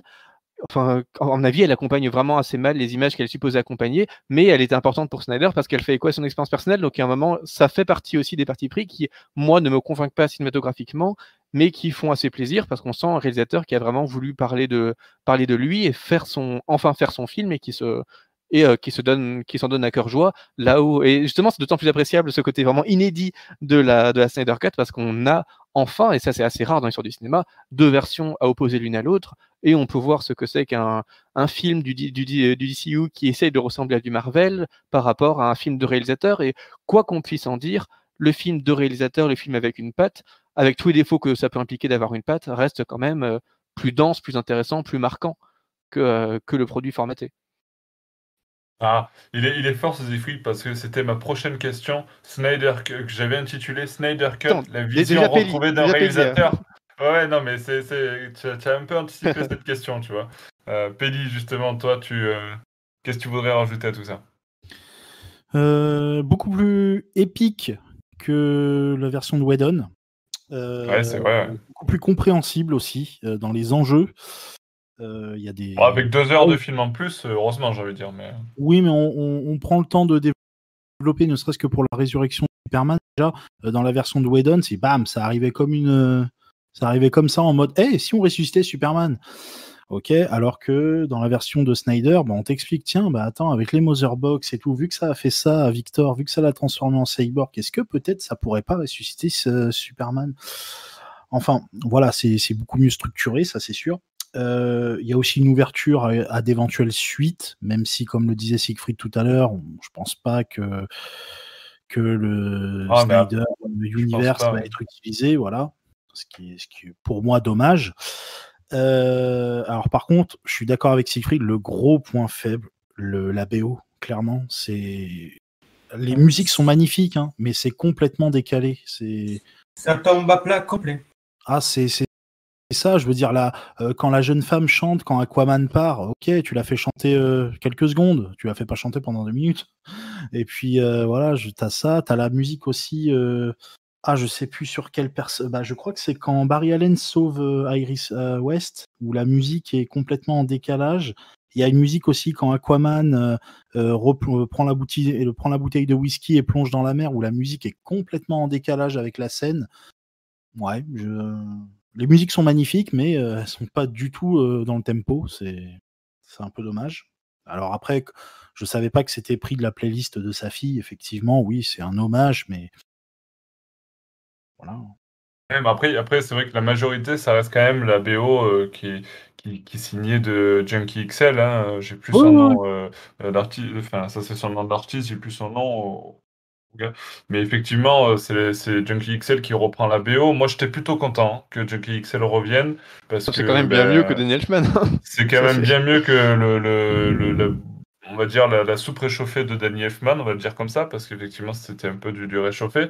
Là, on retrouve euh, quand même euh, l'ambiance, en tout cas, qu'on retrouvait dans les, les anciens films, de, enfin, dans le Snyderverse, on va dire ça comme ça maintenant. Euh, Et j'étais plutôt content. Effectivement, ça a moins, quand même moins d'impact que ce que pouvait avoir la BO de, de BVS ou de Man of Steel sur le film. Mais, Surtout euh, parce que les meilleurs moments musicaux, finalement, c'est les reprises des thèmes de BVS et de Man of Steel. Ouais. Il y a, il y a quelques, il y a quelques nouveaux thèmes, notamment des thèmes un peu, un peu plus métal lors de la réunion des Spéro qui sont un peu punchy, mais harmonieusement, ça marche quand même nettement moins bien. Enfin, il y a, il y a moins de compositions originales que dans les précédents films. Et c'est presque triste de se dire que finalement, il a dû emprunter ou récupérer dans les précédents films ce qu'il avait fait avec Timmer pour que ça, ça fonctionne ici. C'est un petit peu dommage.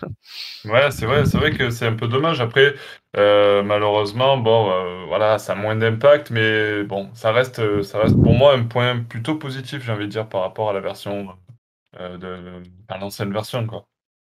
Euh, après, euh, est-ce, que euh, moi j'aimerais quand même qu'on fasse un point, euh, peut-être un dernier point, la, fin de la Snyder Cut euh, pour toi. Euh, alors, on va parler de la fin en soi du, film, mais aussi des, scènes, on va dire, euh, euh, dans l'épilogue euh, final, euh, puisqu'il y, a plusieurs scènes, euh, plusieurs choses qui sont dévoilées, qui se, montrent. Euh, pour toi, est-ce que c'est une fin satisfaisante euh, à ce film, ou est-ce que euh, tu, tu, attendais autre chose? Alors, la fin fin du film, euh, oui, oui, très satisfaisant. Euh, j'ai beaucoup aimé la, fin finale, euh, la guerre où chacun avait sa place et, même comment c'était emmené, où on les voit, euh, on les voit euh, un peu iconiques chacun. euh, c'était beaucoup mieux que la Whedon. Euh, après les suites, euh, bah, je le disais un petit peu en cours, mais il y a trop de suites euh, un peu floues, euh, sachant que tu sais que tu vas peut-être pas du tout apporter de réponse. Pour moi, c'est pas possible de faire ça. Euh, L'unimé martien qui parle à Ben Affleck, oui, bah non, ça sert à rien. La partie Nightmare, un petit peu apocalypse et discussion avec Joker, bah, tu comprends pas trop parce que t'as un plan où t'as euh, où t'as euh, Deathstroke euh, qui parle à Luthor et ensuite tu vois Deathstroke euh, qui, qui est dans le camp des gentils. Enfin, tu supposes des choses. En fait, euh, tu te rends compte qu'il s'est passé plein de choses dans la tête de Snyder et que ça avait l'air trop cool, mais que toi, t'as pas eu le temps de suivre. Euh, sur le moment, j'ai kiffé ces, scènes-là. J'ai kiffé le Joker euh, en Jared Leto parce que j'aime beaucoup Jared Leto et que je- j'estime que c'est un bon acteur qui a pas eu euh, son moment de gloire euh, pour Suicide Squad. Mais euh, quand j'ai rebossé dessus, je me suis dit que, que si vraiment il nous apporte aucune réponse après, ça n'avait pas lieu d'être tout ça. Euh, même si je dis que je, je, je, je dis que la conversation euh, Joker-Batman était, était plutôt bonne, plutôt efficace et, et tu sens qu'il y a un intérêt au niveau des comics, au niveau des personnages. Mais voilà, globalement, euh, c'était de trop. Et toi, Peli, euh, qu'as-tu pensé de la fin de la Snyder Cut? Euh, alors, A-t-elle Euh, rassasié? Oui, plutôt bien. Alors j'ai été, dé- j'ai été déçu parce que je m'attendais à voir la petite scène qu'il y avait dans le film de Josh, la petite course entre Flash et Superman. J'ai trouvé cette scène assez amusante dans, le, dans la première version. Voilà, c'est, je l'ai. Ah, moi, j'étais plutôt content de pas l'avoir, mais euh, Je sais Pareil. pas, moi je la, je la trouvais rigolote. C'est, c'est- voilà, c'était mon petit côté un peu euh, mauvais humour. Euh, alors après, pour le côté Nightmare, euh, oui, c'était plutôt cool de, re- voir le Joker. Jared Leto en Joker ne m'a jamais vraiment dérangé. Voilà, je trouve que chaque personne a une interprétation différente du personnage. Voilà, j'ai préféré par contre le Jared Leto en Joker version Justice League qu'en version Suicide Squad. Euh, j'ai adoré le dialogue avec Batman qu'il a avec Batman qui est vraiment lourd de sens euh, et tout. C'est vraiment super intéressant ce dialogue. Euh, après, pour l'arrivée du Martian Manhunter, ouais, ouais. La, scène finale du Martian Manhunter, ok, tu peux la mettre comme quoi effectivement il dit que bah, il, l'air de dire coucou, j'existe, salut. Pour moi, Martian Manhunter, il aurait mieux fait d'aller voir d'autres euh, personnages plutôt que euh, que Lois Lane. Ça, voilà. Je, trouvais que ça, aurait donné plus de sens pour moi à ce qu'il aille voir d'autres personnages que Lois Lane. Et, oui, tu reproches déjà à Snyder de trop le montrer. Finalement, il le montre pas assez? Enfin, je, suis à un moment, on n'aurait jamais réussi, on serait jamais parvenu à arriver à un juste milieu, sachant que le but c'était vraiment seulement d'introduire Martian Manhunter et pas d'en faire un personnage de cette Justice League, mais, mais d'en faire un personnage de la prochaine Justice League. Donc j'ai trouvé ça justement assez fin qu'à la fin il, se présente à la, à la Justice League, donc on tease son arrivée, mais qu'on le présente déjà dans le film pour créer un personnage, parce que finalement, quand il va voir Bruce Wayne à la fin, c'est pas un personnage qu'on a, c'est juste, c'est, c'est, juste une espèce de clin d'œil de type qui vient et qui dit coucou, je serai là dans le prochain film. Alors que le voir déjà précédemment, ça montre vraiment à quel point ce, ce super-héros qui est extrêmement, extrêmement puissant, et ça on le découvre quand même petit à petit, euh, s'intéresse vraiment à, suit les, actions de la Justice League de tellement près qu'il, euh, qu'il s'investit carrément pour aller voir Lois Lane qui n'a quand même pas grand intérêt dans la ligue pour, euh, pour essayer de lui, de lui, remonter le moral et de lui redonner espoir. Donc il y a une attention à l'humain dans ce personnage qui est vraiment très intéressante et qui donne envie d'en voir, voir, plus, beaucoup, euh, beaucoup, de façon beaucoup plus convaincante que euh, le seul clin d'œil de coucou j'existe à la, à la fin du film. Non, ça, ça, donne déjà d'une psychologie et ça, c'est déjà, pas mal et ça le donne, donne déjà de quelque chose de, de propre et d'intéressant qui change de coucou j'ai des pouvoirs et il y a l'équation de vie et au prochain film. À la limite, alors, qu'il aille voir d'autres personnages, comme ça, pendant un peu tout le film, que tu aies deux, trois scènes par-ci par-là, mais que la scène avec Batman à la fin, tu la retires. Mais dans ce cas-là, le film aurait duré 4h30 et euh, Martin Mentor aurait eu mm. un, rôle beaucoup trop important pour quelqu'un qui est supposé. Euh, c'est simplement supposé être un teasing pour le prochain film. Donc, on fait une petite scène pour lui donner, pour le caractériser, et une petite scène pour l'introduire auprès de la, Justice League, et puis c'est tout. Si on mm. commence à le, à le, montrer trop, il devient un personnage, un personnage à part du film et c'était pas le but parce que sinon on se demanderait juste mais pourquoi s'il intervient autant et dans autant de scènes pourquoi est-ce qu'on le revoit pas à la fin par exemple? Ça, serait, ça aurait paru incohérent alors que là finalement on se demande pas pourquoi Martian Manhunter n'intervient pas contre Steppenwolf à la fin alors que ça aurait davantage choqué si on l'avait trop vu pendant le film en interaction avec tous les personnages secondaires de, de cet univers. Donc moi j'ai trouvé ça, pour le coup c'est un aspect que j'ai bien aimé. J'aime pas trop le design de Martian Hunter, mais en tant que, que, que teasing pour la suite, j'ai trouvé ça assez fin de ce, souci de le créer en tant que personnage, en plus de faire un clin d'œil un peu, un, peu, un peu plus gratuit, un peu plus euh, typique de, de films comics euh, dans la conclusion. après moi il y a quand même un aspect un peu plus un peu plus un peu enfin plus subtil dans, dans son apparition que juste le teasing pour la suite c'est qu'on nous montre que c'est euh, le colonel euh, de l'US Army là, euh, qui, enfin, il reprend son apparence après de, colonel ou je sais pas quoi, de commandant de l'armée là, quand il sort de, de l'appartement de chez Louis Lane, et ça vient faire écho pour moi à BVS par exemple, voire Man of Steel, où déjà ce personnage-là avait un rôle, et notamment dans BVS, c'est lui quand même qui a un rôle dans le fait de on se rappelle que Louis Lane va lui donner euh, la balle euh, que, qu'elle récupère sur la scène du crime euh, dans le désert, dans la première scène de BVS. C'est elle qui donne cette balle à la balistique qu'elle a fait analyser, machin, et qu'elle le donne donc à lui pour qu'il puisse voir d'où vient cette arme. Et c'est lui qui va renseigner Louis Lane pour lui dire que la balle, elle provient de chez LexCorp. donc, tu vois, il y, a quand même, du coup, ça prend du sens par rapport à le rôle qu'il pouvait tenir dans BVS. Oui, même si, même si, ça, pour le coup, c'est quelque chose qui n'est pas très bien fait parce que, a priori, il est rentré dans l'appartement en tant que, en tant que Martha, donc s'il ressort en tant que général d'armée, on risque plus de le, de, le reconnaître qu'autre chose. c'était vraiment, vraiment gratuit pour dire Ah, les fans, on vous avait dit que c'était Martian Manhunter, mais on vous l'a jamais montré, donc maintenant, regardez, on vous confirme que c'était bien Martian Hunter. C'était un peu facile, mais bon, c'est oui, ça permet, ça permet de raccrocher les wagons, oui. Voilà, c'est ça, ça raccroche les wagons, exactement. C'est ça. Sur cet aspect-là, quoi. Euh, et, donc, euh, est-ce que tu as fini sur euh, la, partie euh, sur la fin de la Snyder Cut Est-ce qu'on on passe à, la, à Siegfried et Bruno peut-être ou ouais, non, non, vous voulez rajouter quelque chose J'avais non, c'était les seules choses que j'avais à, noter sur la sur la sur la fin du film. Ok. Alors du coup, peut-être Siegfried, qu'est-ce que tu, tu voulais relever par rapport à la fin? Est-ce qu'elle t'a satisfaite déjà? Comme disait Alexandra, déjà il y a plein de fins de films, donc c'est difficile d'appréhender la fin dans, l'ensemble. Euh, la première fin du film, c'est évidemment, bah déjà il y a tout le combat final, tout le générique du film qui est beaucoup plus réussi que dans, la, que dans le film précédent, parce qu'il y a vraiment un côté épique. À partir de l'arrivée de Superman notamment, on a vraiment une, dose, une grosse dose d'images complètement inédites là où euh, précédemment c'était plutôt parsemé d'images inédites mélangées avec ce qu'on avait déjà vu chez Whedon. Là, le combat contre Steppenwolf est, est presque intégralement inédit avec chaque super-héros qui va qui va tabasser euh, Steppenwolf et une mise en valeur de la puissance de chacun, ce qui aboutit à un combat qui est beaucoup plus satisfaisant avec la monstration de, de Darkseid.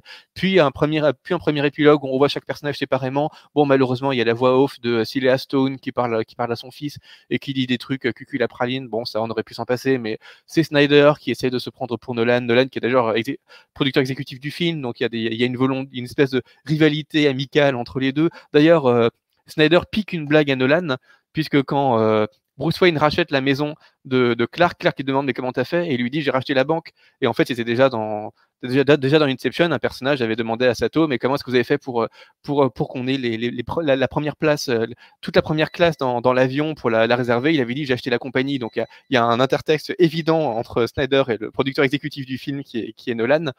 Hum, donc cet épilogue est globalement réussi parce qu'il remet chaque personnage, chaque personnage à sa place. Puis malheureusement, on a ces, scènes post-génériques. Donc celle avec Martian Manhunter, je l'ai pas forcément trouvé très heureuse, surtout, surtout par rapport aux réactions de Bruce Wayne, en fait, qui a l'air juste mal réveillé. Ah, coucou, c'est un extraterrestre puissant. Bon, ben, euh, coucou, à la revoyure. Enfin, il a l'air un peu, euh, un peu fatigué, un peu, il prend ça un peu à la rigolade, ce qui est vraiment très étrange. Enfin, c'est. Après, après, on peut, après, on peut se dire qu'il vient de vivre une aventure assez euh, incroyable aux côtés de la Justice League et que du coup, ça l'étonne plus vraiment, tu vois je pense que c'est ce que, effectivement ce qu'il était supposé jouer, mais euh, au point de prendre dans la rigolade un extraterrestre qui lui dit attention, il y a une menace encore pire qui arrive, mais je, je vous aiderai parce que je suis vraiment fort. Enfin, c'est un peu, un peu déplacé sa réaction, un peu sous-jouée, ce qui est un peu étrange parce que, enfin, le but c'était quand même de finir le film sur une touche d'intensité. Euh, euh, enfin, pour une conclusion, ça perd quand même en, en sérieux. C'est assez, assez dommage. Enfin, on a moins envie de voir Martian Manhunter ou l'interaction entre les personnages du fait que ben, Batman quand même ne parvient pas à prendre un allié aussi allié de poids au sérieux. C'est assez, assez curieusement fait. Et ensuite, il y a cette scène du, Nightmare qui m'a pas vraiment convaincu. Enfin, j'ai trouvé ça assez amusant qu'on ait. Ah oui, on a encore.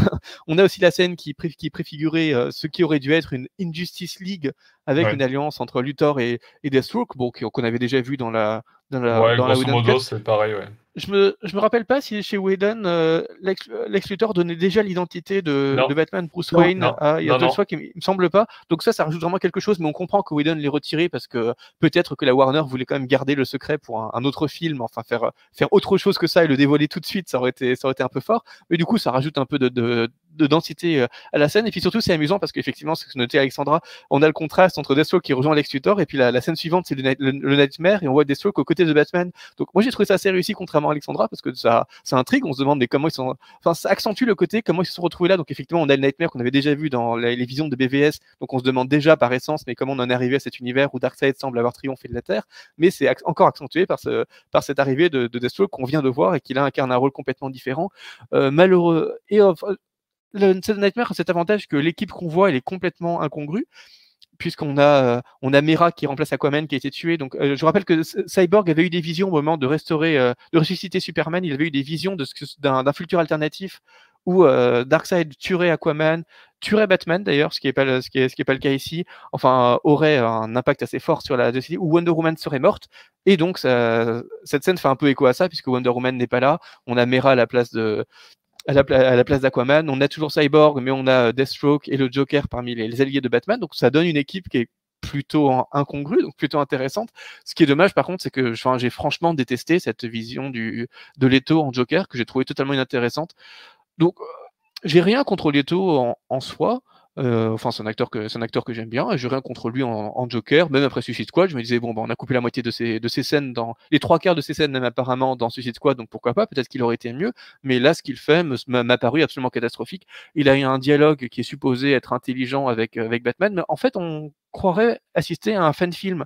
Vous savez qu'il y a plein de fan films sur la rencontre entre Batman et Joker qui sont en gros des, des copier-coller de la première scène de, Killing Joke d'Alan Moore, où euh, les, deux personnages se lancent, des, dialogues supposément euh, intelligents et posés, alors que c'est vraiment juste du fan film avec c'est le Joker donc il faut qu'il rigole bizarrement en disant euh, en faisant des espèces de pseudo blagues un peu cruelles qui sont absolument pas intéressante, sans aucune subtilité, sans aucune finesse. C'est vraiment ah tu sais j'ai tué j'ai tué Robin hein, et pourtant on est Ali. Ah tu vois comme c'est ironique. et donc et il essaie de faire passer ça de façon plus subtile, mais qui n'est absolument pas subtile. Enfin c'est vraiment plutôt catastrophique. Avec un bon le Joker, il je trouve qu'il est mal maquillé, qu'il joue mal, que les dialogues sont pourris. Enfin c'est vraiment quelque chose que j'ai pas du tout apprécié. Et finir là-dessus un peu comme un un bonbon qui était donné aux, fans pour leur dire regardez à quel point mon Joker aurait été mieux que celui de Suicide Squad. C'était vraiment un effet qui était complètement planté. D'autant qu'ils ont, ils ont ce, dialogue sur une espèce de portion d'autoroute désertique qu'à un moment ils sont supposés se cacher parce que Superman pourrait, pourrait, les repérer. Et donc avoir ce, dialogue de trois minutes qui est complètement euh, complètement inutile qu'il pourrait euh, tenir dans, dans, une cachette là de façon euh, enfin de façon complètement exposée avec Superman qui arrive effectivement après parce qu'ils ont sont restés exposés trop longtemps, ça renforce encore le côté complètement incongru et euh, what the fuck de ces dialogues qui n'avaient absolument rien à faire là, rien à faire dans un, film déjà en général parce qu'il était nul, mais en plus rien à faire dans ces situations-là en particulier. Donc c'est vraiment quelque chose qui m'a absolument pas pas convaincu, ce qui est dommage parce qu'en soi l'idée du, Nightmare évidemment est très intrigante. Il y, a, vraiment un côté, on se demande comment dans un futur film ils vont en arriver là et comment cette équipe va parvenir à fonctionner pour euh, parvenir à, descendre, euh, descendre Superman mais on n'a pas l'impression que le Joker appartienne à l'équipe, alors même qu'il est supposé en, être un membre moteur selon euh, d'après ce qu'il dit dans les dialogues. Et surtout, pour moi, ces dialogues et le personnage sont complètement foiré. Enfin, on a complètement. Euh, c'est dommage parce que Snyder, peu, peu avant la, diffusion de la Snyder Cut avait diffusé ces, images qui apparemment avaient été prises dans sa, dans sa salle de bain, où, euh, notamment avec Jared Leto en, Joker en christique, avec avec, avec une couronne d'épines. Donc, on se demandait si ça allait apparaître dans le film ou pas et de quelle manière mais en tout cas, ça, avait clairement plus de gueule que euh, ce bonhomme mal maquillé qui se prend pour, euh, un, pour un acteur fan euh, qui, du, Joker et qui rit bizarrement et dit des trucs pas très intéressants. Enfin, c'était, pour moi, c'est complètement foiré. Final film là-dessus, c'était vraiment, vraiment assez dommage. Ouais, après, c'est vrai que, je sais que j'ai vu une interview justement de Snyder qui disait que bah, c'était pas du tout prévu que Joker soit dans, la, dans ce film-là, hein, vous en doutez. Euh, et, que justement bah, c'était plus pour le fun parce que bah, comme il se dit que bah, aura certainement plus l'occasion de bosser euh, sur un film avec Batman, euh, il avait envie de se faire un peu son kiff perso et de se faire une petite confrontation Batman Joker. Ouais, mais quand on, quand on se dit qu'une partie des 70 millions de, de de la Warner est passée dans ces, dans ces reshoots-là, franchement, il aurait pu se passer de ces 80 minutes. Encore, l'idée de finir sur le Nightmare est plutôt pas mal parce que ça raccroche un peu les wagons avec les visions que le Cyborg avait eu précédemment et évidemment avec, euh, avec BVS, donc pourquoi pas. Mais euh, bon, en l'occurrence, euh, pour moi, il a complètement. Il s'est fait un petit kiff. Pour moi, il a, il a complètement foiré son kiff. Il aurait mieux fait de s'abstenir de, de montrer le Joker tout court, ou peut-être qu'il aurait pu le suggérer, mais s'il n'avait pas d'idée pour mieux l'écrire, pour mieux écrire cette scène que ça, il aurait mieux fait de s'abstenir plutôt que de se faire son, petit kiff dans le genre ah je, je pourrais plus jamais euh, tourner de film d'ici. Bah regardez, je vais quand même utiliser le Joker parce que là, là j'ai le pognon pour. bon voilà, j'ai un nom. Pense au film d'abord plutôt qu'à ton kiff. Il y, a un moment où, euh, où ça, ça va trop loin quoi. Ah bah écoute, il se fait son kiff, il se fait son kiff. Euh, Bruno, justement toi, est-ce que tu as tu as kiffé la fin de, de la Snyder Cut?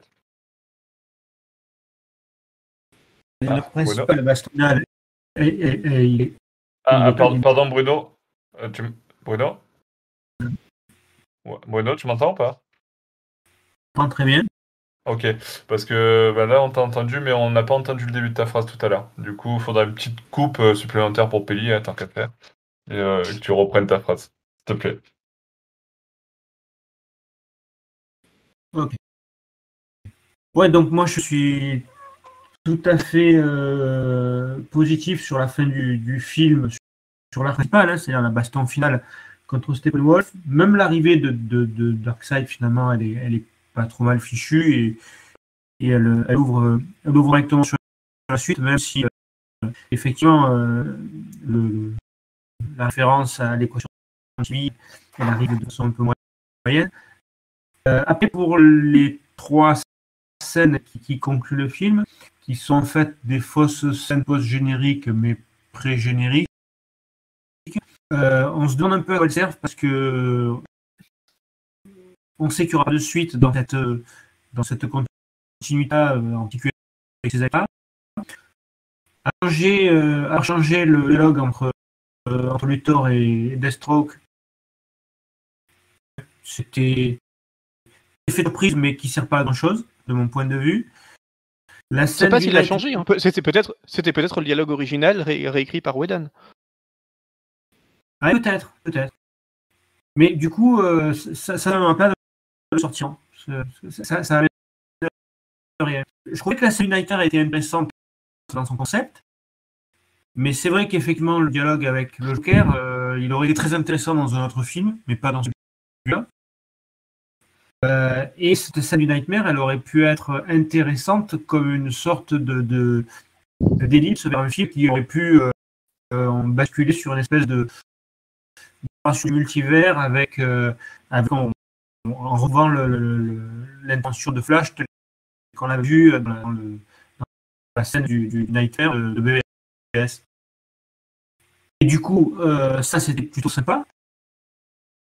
Ça se finit avec la de Martian Manhunter où là ça tombe complètement à plat. C'était un peu dommage de finir là-dessus, de mon point de vue. Ouais, c'est vrai. Après, pour revenir justement, tu, parlais de, la fin là, de, de, du fait que ça reste une fin assez ouverte et qu'on sent que c'est pas une fin en soi, enfin c'est une fin d'un film et que l'univers euh, continue et il y a encore beaucoup de choses à nous dévoiler. Euh, bon, comme on le sait, euh, à la base, Snyder avait prévu au moins deux films après celui-ci. Et il avait dit justement dans l'interview hein, dans lequel j'avais vu euh, qu'il parlait de, de bah, son kiff sur le Joker euh, avec Batman, euh, il parlait aussi de la fin et qu'il avait essayé justement de, même s'il savait qu'il n'allait pas continuer à faire cette, cet univers-là et qu'il avait prévu d'autres films, il avait essayé de rester le plus fidèle possible à la fin qu'il avait prévue, telle qu'il l'avait imaginé au moment où il avait fait le film, quoi, et pas forcément par rapport à la Snyder Cut dans son idée finale, quoi. Tu vois Certes. Ouais, voilà. Certes.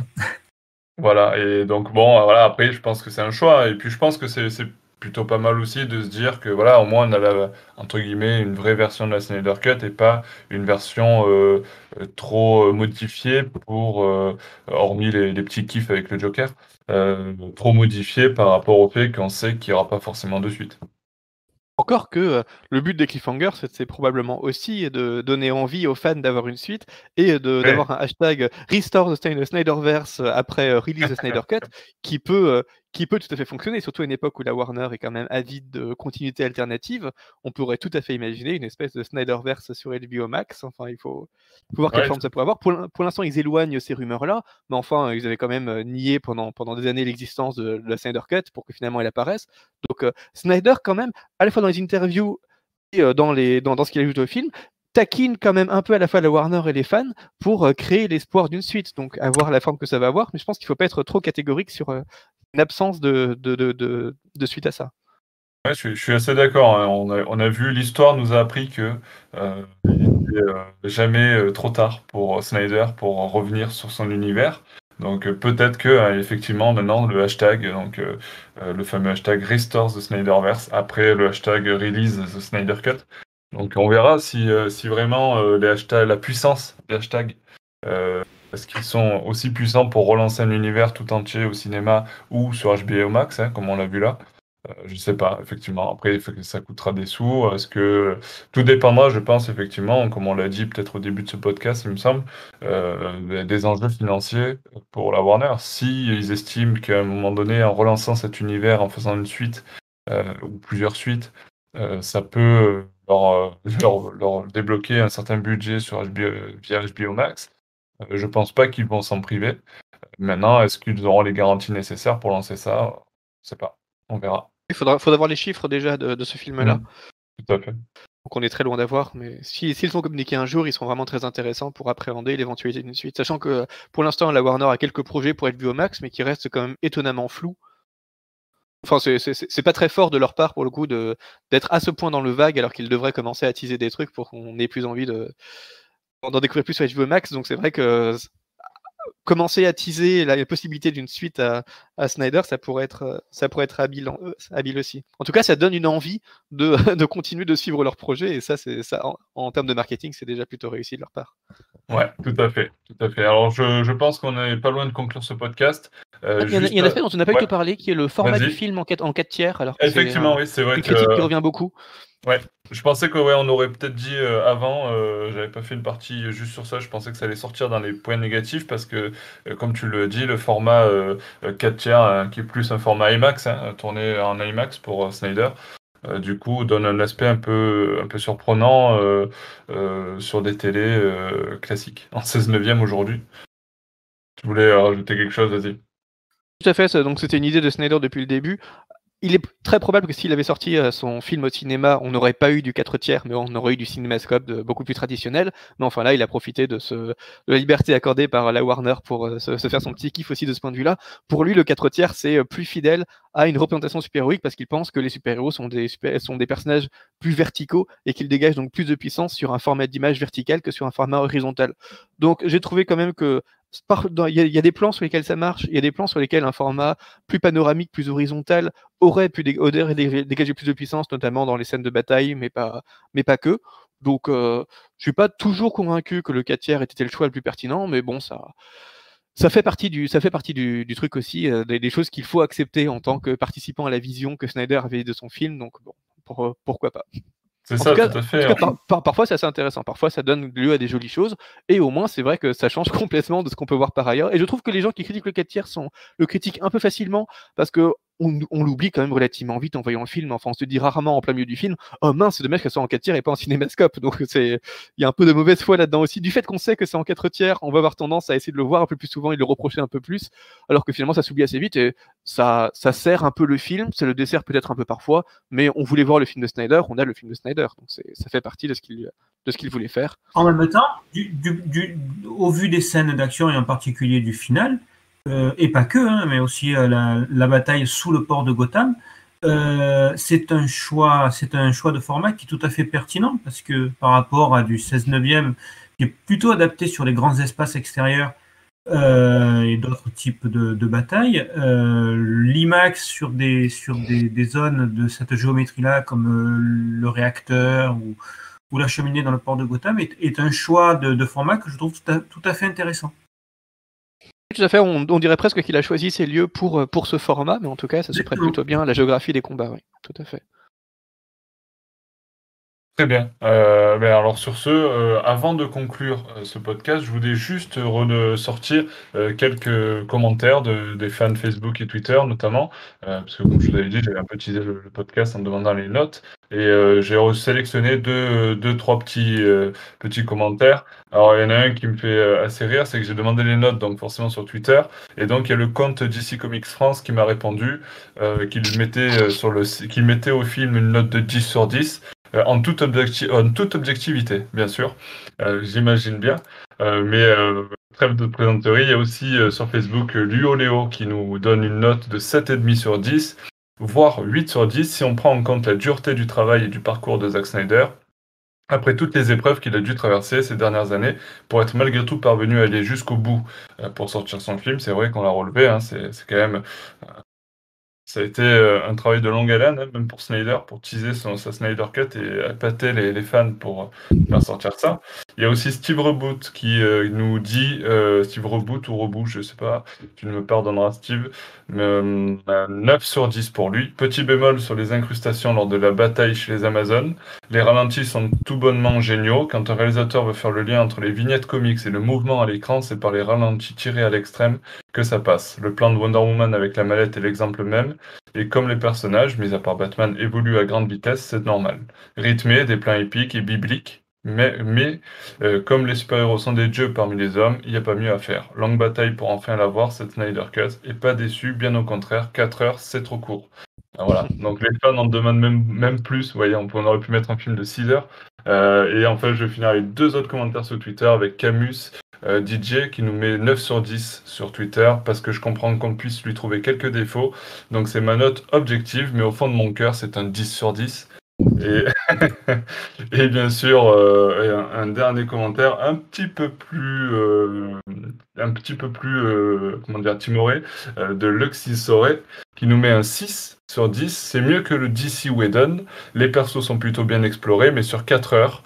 Donc ça aurait pas pu sortir sous ce format au ciné, et ça aurait été comme BVS. Tout n'est pas super cohérent et le matériel d'origine n'est pas super respecté. Ça reste plutôt beau et divertissant malgré tout. Voilà. Pour les commentaires des, fans sur les réseaux sociaux, il y en a beaucoup d'autres, mais... Euh, il y a pas eu de commentaires d'un certain euh, Siegfried W? Il y a eu un commentaire d'un certain Siegfried W, mais je me suis dit que ce certain Siegfried aurait peut-être plus à même de développer sa pensée euh, dans le podcast. Exactement. lui-même. Il est vrai, il est vrai. Oui, c'est Voilà. Voilà pour ce podcast de- dédié à la Snyder Cut. hein. Euh, il a fallu euh, ben, pas mal de temps pour débriefer un petit peu tous ensemble de cette Snyder Cut, puisqu'effectivement, euh, il y avait beaucoup de choses à dire. On a attendu euh, trois ans et demi euh, de voir ce film, alors euh, il fallait bien en parler presque deux heures. Euh, sur ce, merci à tous ceux qui nous ont écoutés jusqu'ici. Merci à vous tous de, euh, d'avoir participé à ce podcast. Euh, et on se retrouve très bientôt pour euh, de nouvelles aventures de Batman. Ciao, ciao, ciao Salut Merci. Salut Au revoir.